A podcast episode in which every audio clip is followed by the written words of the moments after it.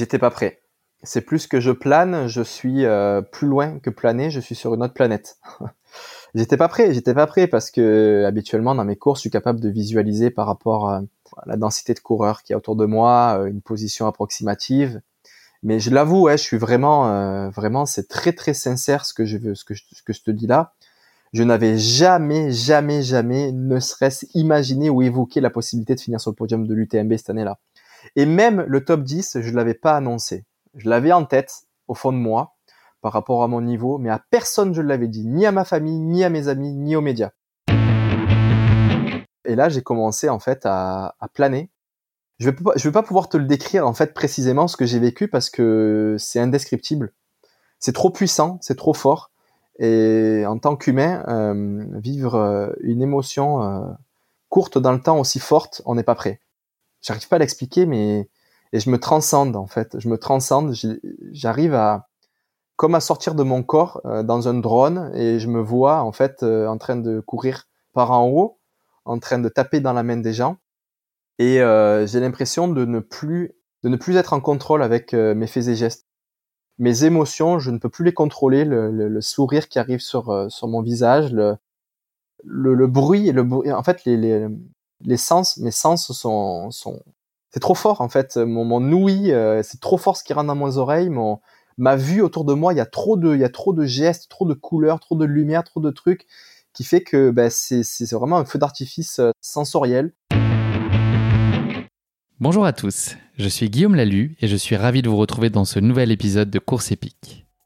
Pour commencer, un rapide mais très sincère merci à tous pour vos encouragements et vos retours enthousiastes sur les derniers épisodes du podcast. Si vous avez envie de soutenir Course épique, les trois meilleures choses à faire, vous abonner sur les différentes plateformes de streaming, noter et rédiger un avis sur Apple Podcast, et enfin en parler largement autour de vous sur les réseaux sociaux ou dans la vraie vie. Et n'oubliez pas, pour ne rien manquer des coulisses du podcast, rendez-vous sur notre compte Instagram courseepic.podcast. J'ai le plaisir de recevoir dans ce nouvel épisode Mathieu Blanchard. L'information ne vous a probablement pas échappé, mais Mathieu a signé fin août dernier un retentissant et électrisant exploit du côté de Chamonix, en terminant à la troisième place de l'UTMB. Personne n'attendait Mathieu à un tel niveau de performance, à commencer par lui-même. J'ai eu le plaisir d'échanger très très très longuement avec Mathieu dans cet épisode au format Ultra XL. Il s'y livre avec beaucoup de spontanéité et pour la première fois avec autant de détails sur son parcours sportif, mais aussi son parcours de vie, sur les épreuves et réussites qu'il a rencontrées au fil des années. Et il nous raconte tout ça sans faux semblant. Mathieu évoque aussi pour la première fois dans un podcast sa course épique qui a été l'UTMB 2021 et qu'il va partager aujourd'hui avec nous pas à pas. Une chose est sûre, vous allez vivre intensément ces 170 km à ses côtés. Et pour ne rien gâcher, Mathieu annonce aussi à la fin de l'épisode une très grande et belle nouvelle sur ses projets pour 2022. Vous l'avez compris, vous avez bien affaire ici à un épisode exceptionnel avec un récit abrasif, électrique, sur le fil, que Mathieu va nous faire vivre avec cœur. Mais je ne vous en dis pas plus. Mathieu va vous raconter tout ça bien mieux que moi. Bienvenue dans notre nouvel épisode de Course épique, Surprise électrique. Bienvenue sur Course épique, le podcast running et trail qui vous fait vivre dans chaque épisode une histoire de course inoubliable grâce au témoignage de son invité. Athlète émérite, coureur confirmé ou anonyme passionné, quand la légende d'une course et la destinée d'un coureur se rencontrent, c'est dans Course épique qu'elle se raconte. Course épique, c'est un invité, une course, une histoire hors du commun. Bonne écoute Bonjour Mathieu, je suis ravi de te recevoir dans ce nouvel épisode de Course épique. Tu sors à peine d'un joli tunnel de course bien corsé entre le Marathon des Sables et le Cappadocia Ultra Trail le week-end dernier. Comment est-ce que tu te sens? Est-ce que la récup est bonne? Bonjour Guillaume, merci pour l'accueil. Euh, je me sens euh, très bien. Euh, là, je me donne une dizaine de jours de repos de course, un petit peu de vélo pour tourner les jambes avant de d'entamer mon dernier bloc d'entraînement de l'année en vue de la dernière course à Cape Town en Afrique du Sud fin novembre. Ah, l'Ultra Trail de Cape Town, la chance. Avant de nous intéresser plus particulièrement à ta pratique sportive, est-ce que tu pourrais te présenter à nos auditeurs pour ceux qui ne te connaîtraient peut-être pas? Euh, bien sûr. Alors, je m'appelle euh, Mathieu Blanchard. Je suis né dans le sud de la France, sud-est, dans une ville qui s'appelle Cavaillon. Mais euh, après seulement une semaine sur cette belle planète Terre, mes parents m'ont mis dans un avion pour aller en Guadeloupe, dans les Antilles, où euh, ils, ils, habitaient déjà, euh, voilà, où ils avaient ce projet, où ils avaient eu ce projet fou à l'âge de, de 25 ans d'aller euh, de tout plaquer en France pour aller y monter un club de plongée. Donc eux, ils y sont restés une dizaine d'années. Moi, j'y suis resté les trois premières années de ma vie. et donc j'ai grandi dans un club de plongée avec mes parents sur la petite plage de Malandure en Guadeloupe. C'était euh, précurseur à l'époque de tout plaquer pour partir. Ça se voit un peu plus C'est vrai que c'était euh, très précurseur puisqu'on parle de d'il y a 35 ans en arrière euh, et surtout que mes parents ils étaient issus d'une famille paysanne donc voilà très très conservatrice, très terre et bah, qui, n'avaient jamais, jamais mis leur leurs fesses dans un avion ou dans un train. Alors lorsque les parents ont annoncé qu'ils partaient sur une île ou à l'autre bout du monde pour y faire un club de plongée, c'était pas très bien reçu. Ils ont dû faire sensation, ouais. Ils ont eu le courage de le faire et puis euh, et puis c'est dans ce cadre-là que moi je suis arrivé euh, sur Terre. Euh, et la plongée, il y a une raison particulière pour c'est leur projet pro? En fait, c'est c'est une passion qu'avait mon papa depuis très jeune et il faut savoir que ma grand-mère lui interdisait de faire de la plongée sous-marine parce que c'était trop dangereux. Et d'ailleurs, ma grand-mère me racontait que quand ils allaient à la plage, mon père adorait euh, faire de la l'apnée, descendre sous l'eau. Et euh, quand il était jeune enfant, ma mère l'attachait avec une corde au niveau de la hanche. et dès qu'il plongeait sous l'eau, elle le tirait pour pas qu'il aille au fond de la mer. Donc il a dû Est-ce que les normes de sécurité étaient totalement respectées? On sait pas trop. Ouais. c'est mieux que rien. Donc il a dû attendre ses 18 ans pour aller faire, euh, pour commencer la plongée sous-marine, faire son baptême. Et c'est en fait c'est voilà c'est des passions. Bah, c'est comme moi avec la course à pied, on en parlera tout à l'heure, mais c'est quelque chose qui est difficilement explicable. Là, ça te prend au trip. Et puis lui, euh, depuis tout jeune, là, les récits euh, de, de Cousteau, c'était quelque chose qui le fascinait. Il avait une attirance pour l'océan et la plongée sous-marine qui était plus forte que lui, malgré qu'il ait grandi euh, sur une terre de paysans à, à cultiver des melons. C'est voilà, hein, ça s'explique pas. Et donc, il a accompli son rêve, c'est bien. Voilà, il est devenu professeur de mathématiques début vingtaine là, et, et très vite, ben voilà, son, son rêve d'aller monter un club de plongée ben, a été plus fort et il a décidé de, de faire ça. Donc euh, voilà, c'est sûr que moi, euh, côté sport, j'ai grandi dans un milieu plutôt euh, marin, connexion à l'océan très forte.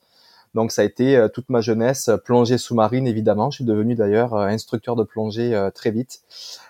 puis planche à voile, kitesurf, surf, apnée, c'est vraiment les sports que j'ai pratiqués un maximum. Euh, bon après plus tard, euh, je suis revenu euh, dans le sud de la France, un petit peu plus loin de, de la mer, donc j'ai fait d'autres sports. Toujours attiré par les sports en fait à sensation, sport de glisse, donc BMX en compétition, snowboard, voilà ce genre de sport, vraiment la recherche de l'adrénaline. Euh, puis je dirais même que les sports d'endurance, en fait, je trouvais, je comprenais pas trop l'intérêt de, dire, ouais, tu peux trouver de se faire, de se faire souffrir sans sans aller chercher cette adrénaline là. Je comprenais pas trop. Et euh, il a fallu attendre euh, vraiment euh, tard, là, en 2014, lorsque j'ai déménagé vers le Canada, où voilà, j'ai mis mes premières chaussures de course et où j'ai compris que dans les sports d'endurance, il y a quand même voilà une certaine forme de plaisir que l'on peut trouver. Et puis ça a été nouveau pour moi. Donc voilà, côté professionnel, j'ai j'étais pas si mauvais dans les matières scientifiques, donc éventuellement je suis allé en école d'ingénieur et j'ai eu un diplôme d'ingénieur en 2010 j'ai fait euh, ce métier-là à peu près euh, un peu moins d'une dizaine d'années avant de, de le quitter aussi, un peu à l'image de ce qu'avait fait euh, mon père, pour mettre la course à pied au centre de ma vie. Voilà, donc ça, ça remonte à 2019, il y a, il y a quatre ans en arrière, trois ans en arrière. Si on revient sur ton aventure au Québec, est-ce que tu peux nous expliquer ce qui a justifié ce choix et tes aspirations à l'époque? Est-ce que tu allais chercher là-bas ou est-ce que c'est des choses que tu cherchais à fuir en, en France ou en tout cas peut-être un changement de, de façon d'appréhender la vie aussi qu'est-ce que, qu'est-ce que, qu'est-ce que, Pourquoi ce choix du Québec et puis dans quelle intention? Alors, euh, c'est sûr que je fuyais euh, quelque chose. Je fuyais pas la France, mais plus un mode de vie euh, dans lequel, un engrenage dans lequel j'étais qui commençait à ne plus me convenir. L'autre raison aussi, c'est que j'ai toujours eu ben, un esprit un peu de voyageur et d'aventurier, de nomade, de par mon éducation. Donc, c'est sûr que mes parents m'ont amené, comme j'ai dit, après une semaine dans les Antilles. Mais après, ça a continué toute ma jeunesse. Ça a été énormément de voyages euh, aux quatre coins du monde euh, avec mes parents. Donc, j'ai toujours eu cette euh, cette éducation-là et ça a perduré. Et c'est sûr que euh, le métier d'ingénieur permet de travailler, enfin d'avoir des, des missions à l'international. Et à cette période-là, j'étais dans un bureau de consulting en région parisienne et euh, voilà, j'étais dans une vie euh, où je travaillais énormément. En fait, j'arrivais au bureau à 8 heures le matin et je quittais à 20 heures le soir. J'avais une heure de transport en commun, donc c'est sûr que ma vie tournait uniquement entre le bureau, le métro et, et la fin de semaine, le week-end, la fête, pour, pour tenter d'évacuer tout ce stress que, que, que j'avais la semaine. Et après quelques mois, euh, je voyais ma santé euh, se dégrader et puis mon niveau d'épanouissement et de bonheur euh, réduire. Et à ce moment-là, j'ai pris la décision de commencer à chercher une nouvelle opportunité professionnelle pour quitter cet engrenage. Et tant qu'à faire, ben, pourquoi pas une opportunité professionnelle à l'étranger pour aussi nourrir mon, mon esprit de voyageur et d'aventurier. J'ai postulé dans plusieurs pays, en Asie où j'avais déjà été, en Afrique, et en Amérique du Nord. Et puis euh, la première opportunité qui s'est présentée, ben, c'est euh, au Canada, à Montréal. Euh, L'opportunité, en fait, c'était un bureau d'ingénierie parisien qui souhaitait développer une filiale au Canada puisqu'il y avait voilà un potentiel sur ce territoire. Et donc j'ai été l'explorateur en fait, le précurseur d'aller voir sur place si effectivement il y avait un potentiel et je suis devenu euh, après six mois, au début c'était une mission de six mois, euh, voilà, j'ai rendu mon, mon, rapport et mon, mon, business plan et puis euh, voilà, après j'ai pris en main le développement de la filiale, donc j'étais directeur de la filiale au Canada et c'est une aventure qui a duré cinq ans avant que je quitte pour de nouveaux, de nouvelles aventures. Donc c'est l'occasion de cette, cette venue au Canada et au Québec que tu as plus précisément découvert la course à pied. Est-ce que parce que tu disais que c'était pas forcément intuitif par rapport à ton héritage euh, sportif et mhm. le contexte dans lequel tu as évolué. Est-ce que pour toi ça a été une révélation ou au contraire ça a été plutôt un moyen de remettre un peu tout euh, en place par rapport à justement tes, sujets d'hygiène de, vie, d'avoir de, de retrouver une vie plus saine? Est-ce que c'était plutôt un choix rationnel on va dire qu'un choix euh, émotionnel et un choix de cœur à ce moment-là? Euh, ouais, c'était plus un choix euh, rationnel que de cœur, puisque, comme j'ai dit auparavant, euh, les sports d'endurance ne m'attiraient absolument pas. Euh, lorsque je suis arrivé à Montréal, mes sports de prédilection, qui étaient à ce moment-là vraiment la plongée sous-marine et le kitesurf, difficile à Montréal. c'est possible, hein, j'en ai fait un petit peu du kite sur le Saint-Laurent, et puis j'ai fait un petit peu de plongée aussi là-bas, mais les conditions sont pas forcément très agréables, et ça prend du temps pour se rendre sur les spots. Donc, euh, je me suis mis à aller courir en fait pour me remettre un petit peu en forme entre guillemets, en attendant de trouver le sport qui allait bien aller. Je commençais à regarder un petit peu les sports de combat, voilà, j'étudiais, je, je, regardais, je faisais des tests, mais en attendant, je me disais bon, je vais courir pour me remettre en forme et surtout pour me remettre en forme aussi de cette vie euh, en région parisienne que j'avais eue, qui était vraiment euh, catastrophique là. Euh, et en fait, ben, malgré moi, ce sport de transition est devenu euh, mon sport de prédilection. Je suis tombé euh, vraiment en amour, comme on dit au Québec, euh, de ce sport. parce que j'ai découvert en fait que la course à pied était pas si banale que ça, était pas si simple que ça. Au contraire, j'ai découvert un sport qui était ultra technique, ultra complexe théoriquement, avec des curseurs de progression euh, euh, on parle de, de plan d'entraînement, de progression, de nutrition, de récupération.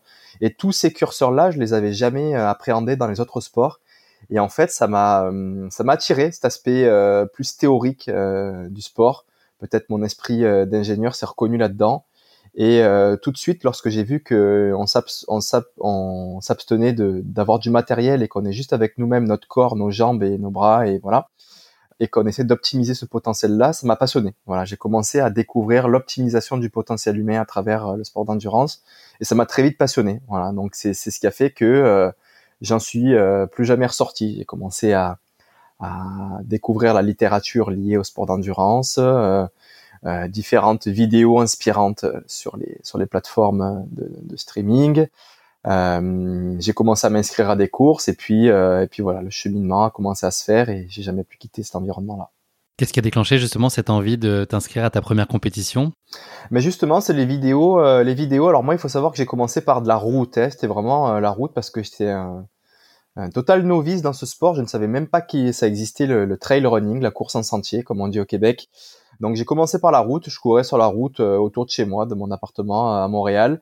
Et à travers les vidéos inspirantes, je suis tombé sur les vidéos euh, des marathons, marathon de New York, marathon de Boston. Je voyais des Kenyans euh, euh courir. Euh, voilà, je commençais à découvrir un petit peu cet environnement-là. Et puis, je suis tout simplement allé sur le site du marathon de Montréal la même année, qui était en septembre.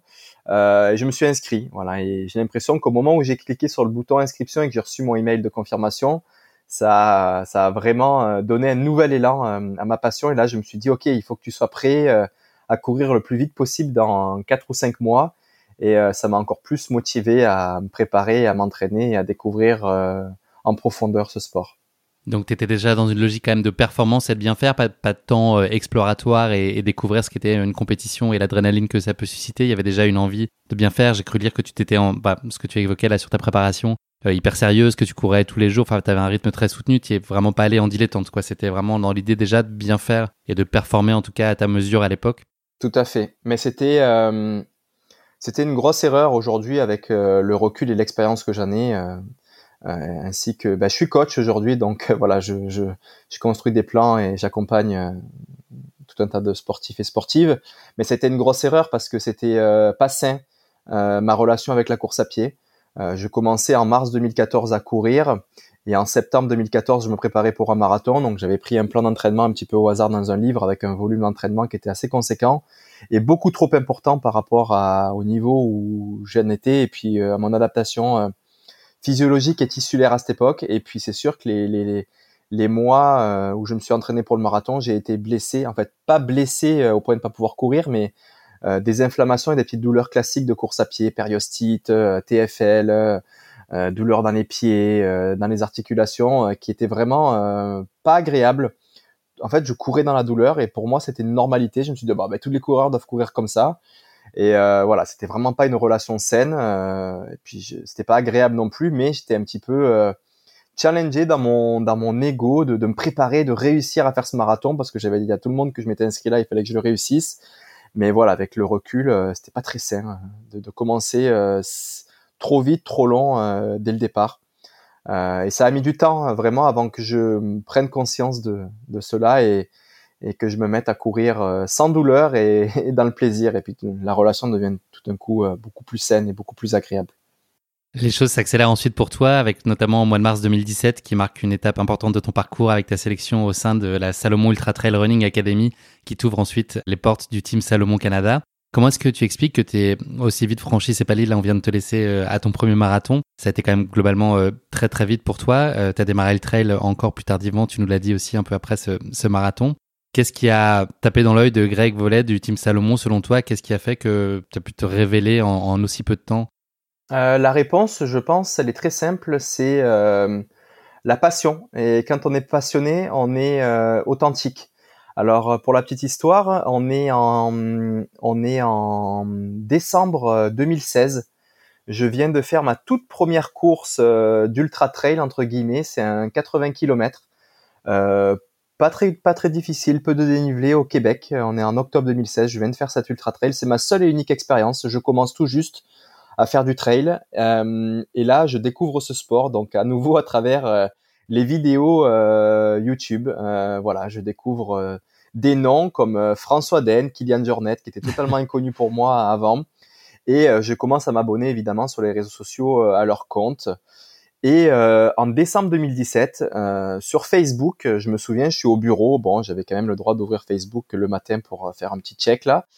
Et euh, je vois François Den qui poste, euh, qui partage euh, donc un post de Salomon Running qui invite des jeunes sportifs à participer à un stage Salomon Ultra Trail Running Academy sur donc avec un dossier pour pour y postuler.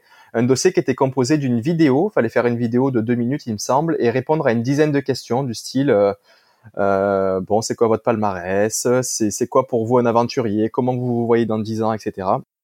Et je me souviens, j'étais au bureau et je me dis, c'est même pas la peine que je postule à ce truc-là. J'ai pas le niveau, je suis trop jeune, je suis trop trop nouveau et je serais jamais pris. Euh. Il prenait euh, que 7 garçons et 7 filles évidemment, et puis c'est des milliers de personnes qui postulent à ce truc-là. Donc je ferme la page, puis je fais ma journée de travail. Et c'est drôle parce que la nuit, quand je vais me coucher, je me remets à penser à tout ce questionnaire et puis puis la nuit se fait et le lendemain, je me réveille et révélation, j'avais toutes les réponses dans ma tête. Euh, mais, mais c'était hyper clair.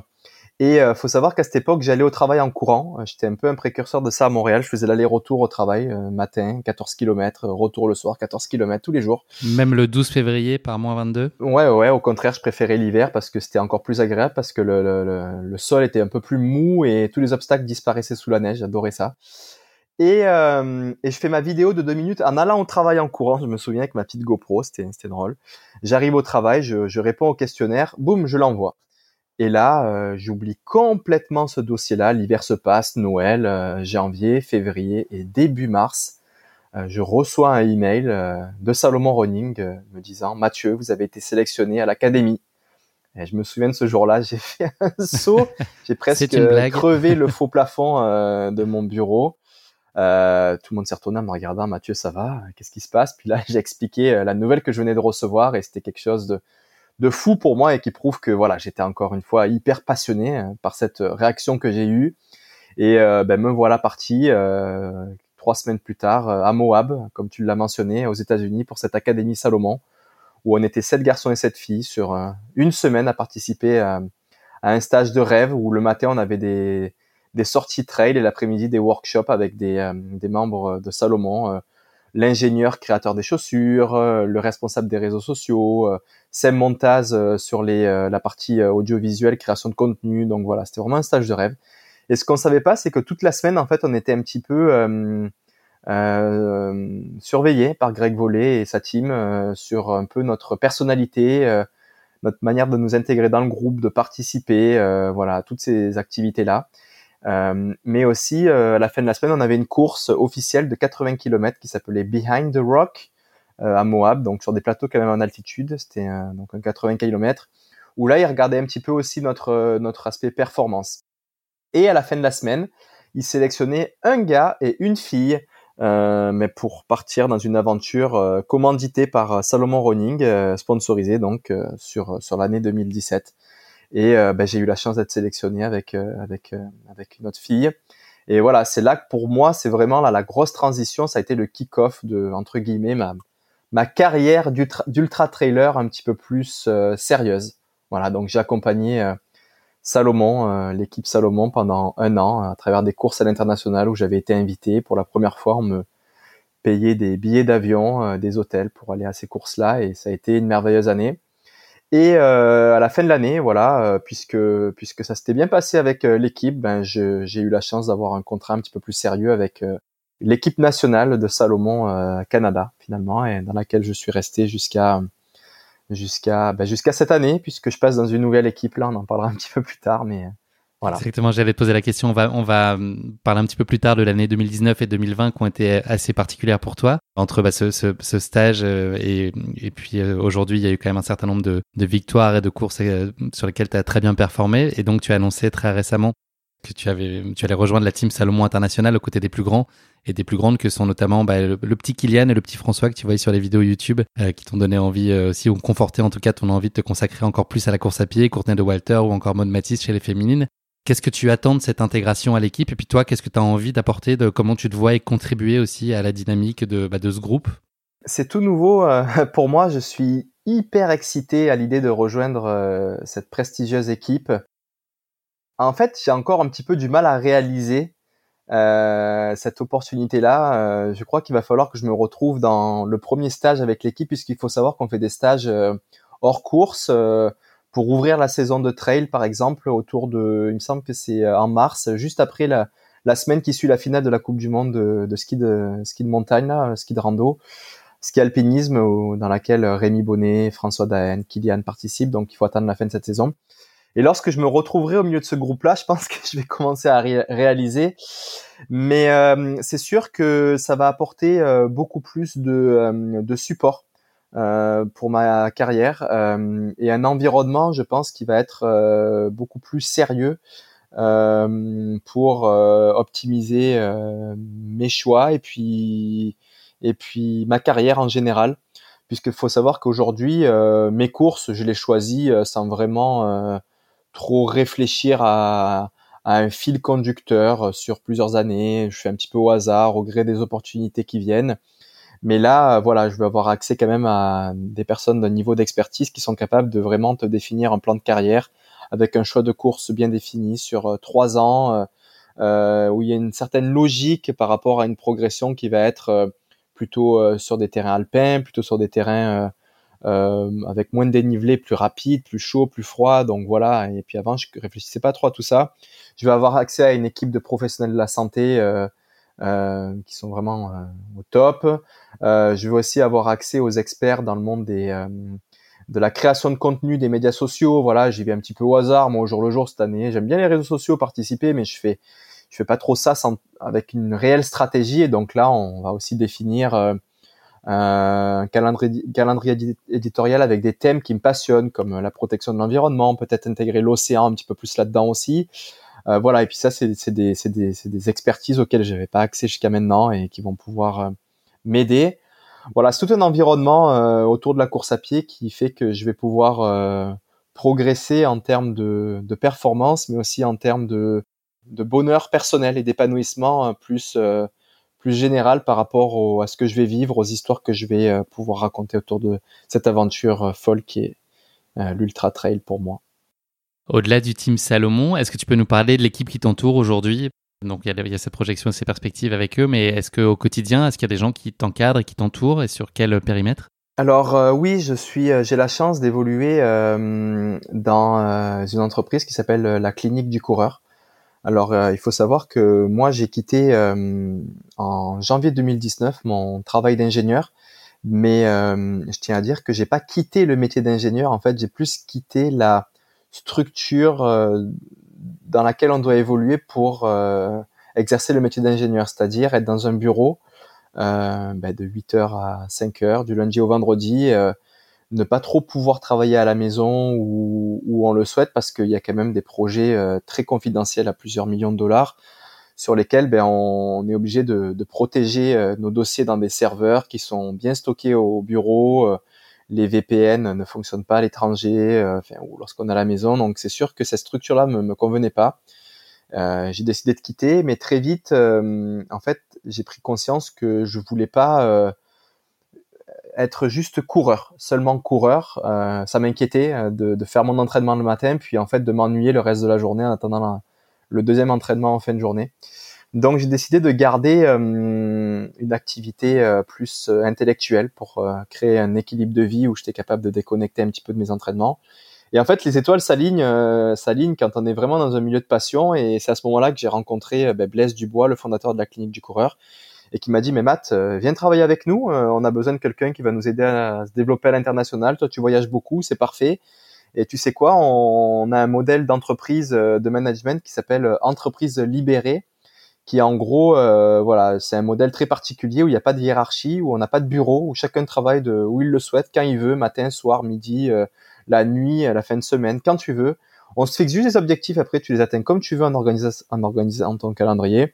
Et donc c'était une opportunité euh, parfaite pour moi parce que j'évoluais dans le dans la course à pied. C'est une entreprise qui qui, qui est vraiment mondialement connue dans le domaine de la course à pied et plus particulièrement dans la prévention et le traitement des blessures. Euh, en course à pied. Et donc, j'ai accès aujourd'hui à tout un réseau euh, des plus grands experts et des plus grands scientifiques qui étudient euh, ben, toute cette science autour de la course à pied. et c'est sûr que pour ma progression personnelle, c'est vraiment génial et exceptionnel d'avoir accès à ce réseau-là. Et je peux aussi le transposer auprès de mes sportifs, les sportifs que je coach aujourd'hui. Voilà, donc aujourd'hui, ma vie gravite vraiment autour de ce cœur qui est la course à pied. Mais tu as trouvé le parfait équilibre en tout voilà, cas. Voilà, avec le coaching euh, qui me permet de, de, de, déconnecter de mes entraînements et de vraiment euh, trouver cet équilibre qui a fait que bah, je suis arrivé au niveau auquel je suis aujourd'hui. C'est l'heure de la petite pause autodiagnostique, Mathieu. Est-ce que tu pourrais nous parler de ce que tu considères être tes points forts, donc qu'ils soient euh, d'un point de vue physique ou mental, et puis aussi des sphères sur lesquelles aujourd'hui tu vois encore des marges de progression possibles, s'il y en a, ou est-ce que tu penses qu'il y a encore un peu de travail ou des choses que tu origines peut-être plus à faire qui sont moins intuitives pour toi? Mm-hmm. Euh, mes principaux points forts, je pense que c'est ma capacité à toujours me remettre en question. Euh, je crois que c'est vraiment euh, une qualité euh, dans notre sport. Euh, souvent, on remarque des sportifs qui vont avoir une idée préconçue sur sur un thème lié à notre sport. qui a été lu ou apprise à travers quelqu'un qui est totalement inconnu sur, enfin qui n'y connaît rien sur des blogs. Voilà, on en voit tellement passer aujourd'hui sur le net et je trouve ça triste.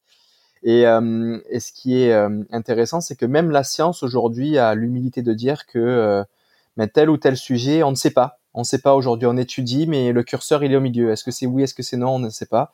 Et euh, faut avoir cette humilité de, de dire, ben, peut-être qu'un jour, euh, ok, euh, il faut utiliser euh, la glace sur une inflammation, c'est ce qu'il faut faire, on en est convaincu.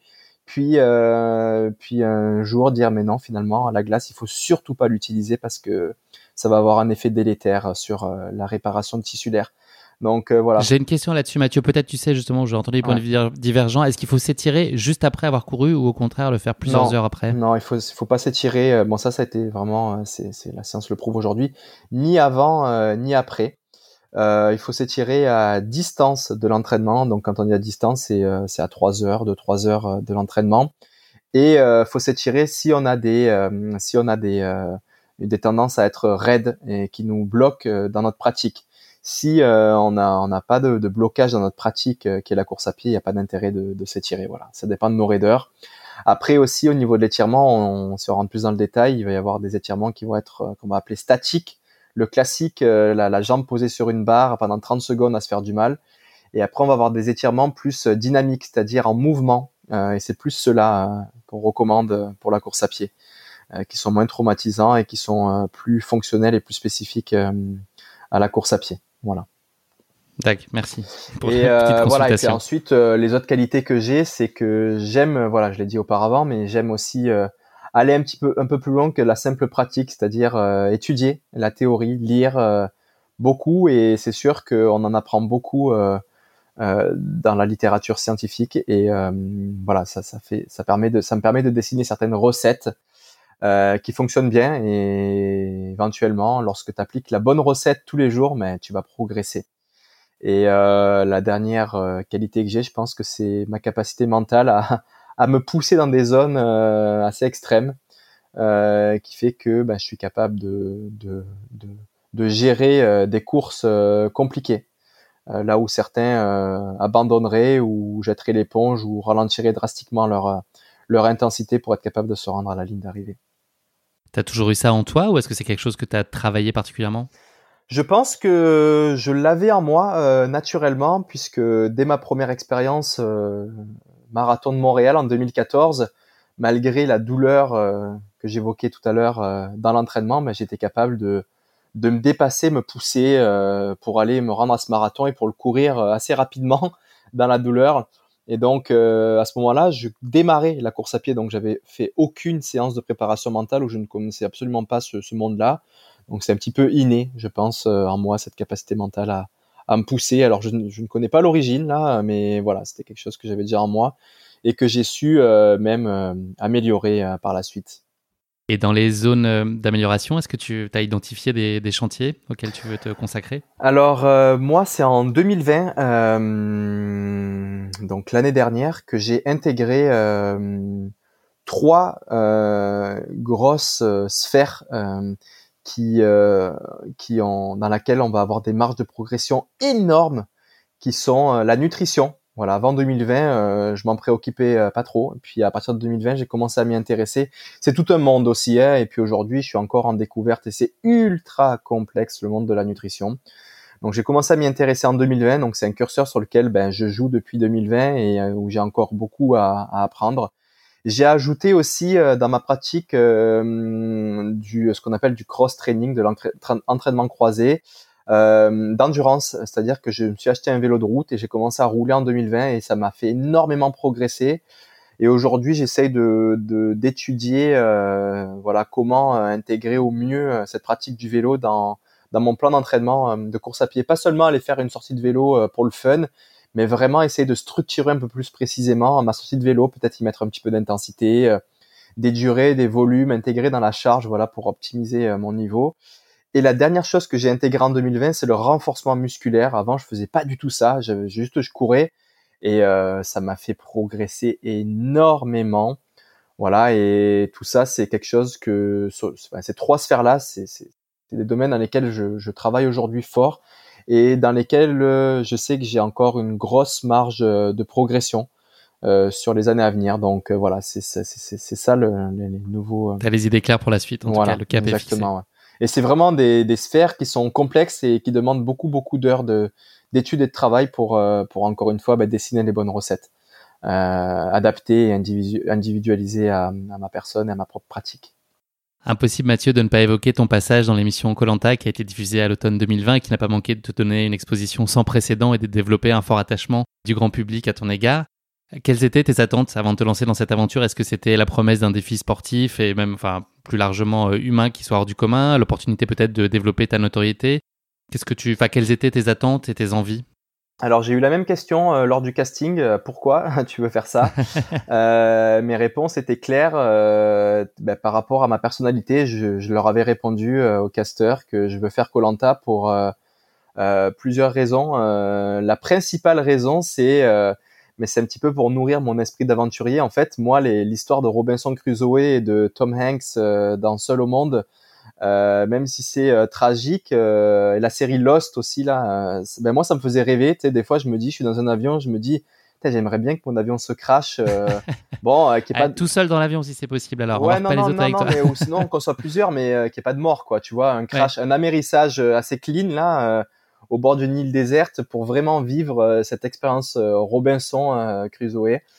et en fait, Colanta nous offre cette opportunité là de se retrouver sur une île euh, tout seul à devoir euh, ben, construire un petit abri, euh, essayer de faire du feu avec nos mains, trouver de la nourriture. Et c'est une expérience que je voulais vivre. Donc voilà, c'est la raison principale pour laquelle j'ai participé à cette aventure. Et puis après, c'est sûr que il y a des il y a des aspects dans Colanta qui me plaisent comme les épreuves sportives. Moi, je reste un sportif et puis un compétiteur et c'est des, épreuves basées fortement sur la compétition puisqu'à l'issue de l'épreuve, si on gagne, on va avoir euh, des conforts, de la nourriture, voire des immunités pour pas se faire éliminer. Et euh, c'est quelque chose que je voulais vivre. Et enfin, je voulais aussi vivre euh, une expérience humaine forte parce qu'à travers l'ultra trail, j'avais déjà pris conscience que lorsqu'on est mis dans des conditions difficiles, avec des, des, privations de sommeil et puis des, des, des, privations de nutrition parce qu'on mange un peu moins sur les courses, mais je m'étais rendu compte qu'on était très vite à fleur de peau euh, que les masques tombaient et puis qu'on avait euh, plus tendance à faire ressortir nos émotions et à créer des liens forts entre nous euh, dans cette communauté d'ultra trailer et je savais que dans l'aventure Colanta j'allais vivre quelque chose de similaire. Et ça m'intriguait et voilà donc j'ai tu as trouvé ce que tu y cherchais? Voilà exactement et ça a été une expérience de vie incroyable qui m'a profondément marqué et et que j'ai vraiment vraiment adoré. Bon, malheureusement, euh, je suis pas allé euh, jusqu'à jusqu'où j'aurais voulu aller par rapport à mes objectifs, mais bon, c'est le jeu qui est comme ça. Hein, ça reste un, jeu et puis on s'élimine et je suis parti un petit peu trop tôt à mon goût,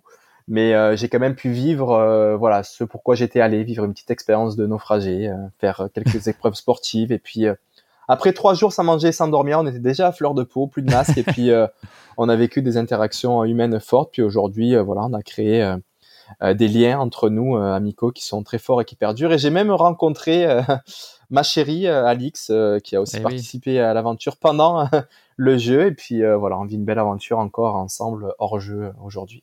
Juste pour ça, ça valait 100 fois le coup, Mathieu, tu peux le dire.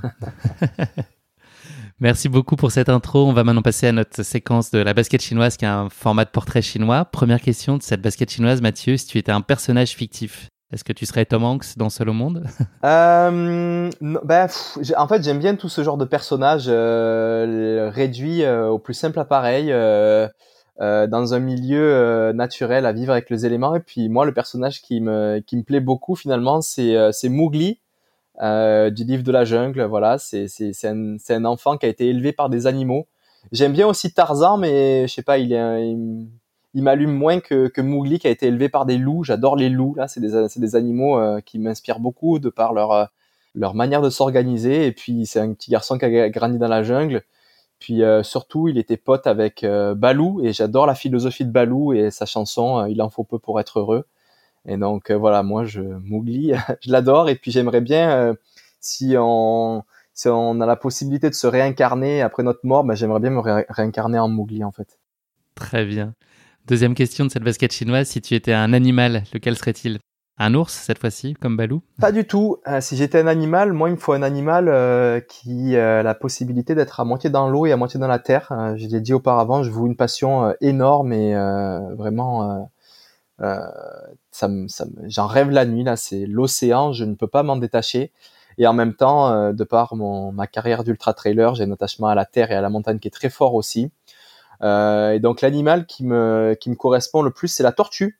Euh, c'est la tortue, puisque la tortue est capable de vivre dans l'océan, mais aussi de sortir euh, de temps en temps pour aller euh, y pondre ses, œufs. Bon, il existe aussi des tortues de terre. Mais la tortue me représente aussi pas mal de par sa structure corporelle, c'est-à-dire qu'elle a une carapace, elle est très dure à l'extérieur et elle est très molle à l'intérieur. Et puis ça me caractérise un peu en termes d'émotion. Euh, je suis quelqu'un qui ne va pas trop montrer euh, mes émotions, tu vois, de, de colère, de, de, tristesse. Je suis assez neutre euh, dans, dans, dans ce qu'on peut voir que de moi, voilà. Mais à l'intérieur, je suis hyper, hyper, hyper sensible. et donc voilà, dur à l'extérieur, mou à l'intérieur, c'est un petit peu ce qu'est la tortue et c'est ce que c'est l'animal qui me représente. Ça te représente bien. Mm. Dernière question de cette basket chinoise, est-ce qu'il y a un sportif ou une sportive qui serait une source d'inspiration particulière pour toi? Alors il y a énormément de sportifs et sportives euh, qui m'inspirent. C'est dur d'en choisir un. Moi j'ai beaucoup aimé lire les biographies des grands champions. J'ai lu la biographie de Mohamed Ali, de Michael Jordan, de euh, Roger Federer, euh, de Kylian Jornet. Et puis j'aime beaucoup lire ces biographies-là parce que finalement c'est devenu les plus grands champions de leur sport. Et on se rend compte qu'ils ont des valeurs et des manières de penser qui sont très similaires bon, c'est des bourreaux de travail et voilà. Moi, je, je m'inspire un petit peu aussi de leur voilà de ces valeurs-là et de leur comportement. Après, pour rester un petit peu plus dans mon sport, qui est le trail et l'ultra trail, il y a un sportif qui m'inspire euh, beaucoup depuis 2-3 euh, ans là. C'est euh, l'américain Ricky Gates. Je sais pas si tu le connais.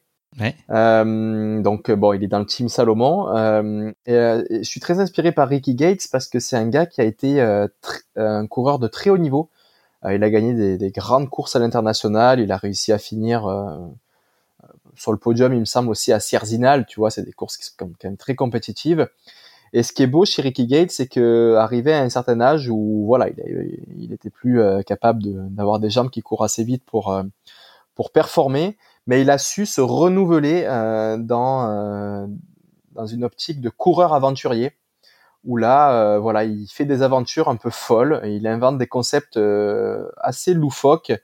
Euh, où au début tu dis mais à quoi ça sert de faire ça? Mais en fait tu te rends compte qu'il y a tout, il y a tout un, des, un cheminement derrière. un cheminement et, puis des histoires qu'il raconte à travers ça qui sont ultra inspirantes. Et aujourd'hui Ricky Gates vit de ça. C'est un coureur aventurier qui raconte des histoires, c'est un raconteur d'histoires. Et c'est ça sa vie. Et moi ça m'inspire beaucoup parce que je me dis que ben, après une carrière purement dans la performance, mais on peut se renouveler aussi dans le monde du trail et de l'ultra trail à travers euh, ce, cette optique-là. Euh, et donc euh, voilà, j'aime j'aime suivre Ricky et ses histoires les plus folles. Là. Il a traversé les États-Unis en courant, il a couru toutes les rues de San Francisco. Actuellement, il, faut il fait un projet Run Bus Run où il embarque des gens dans un bus puis il va les faire courir.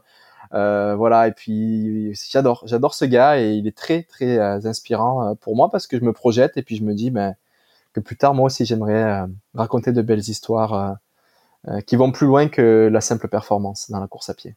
Pour ta vie d'après. Exact.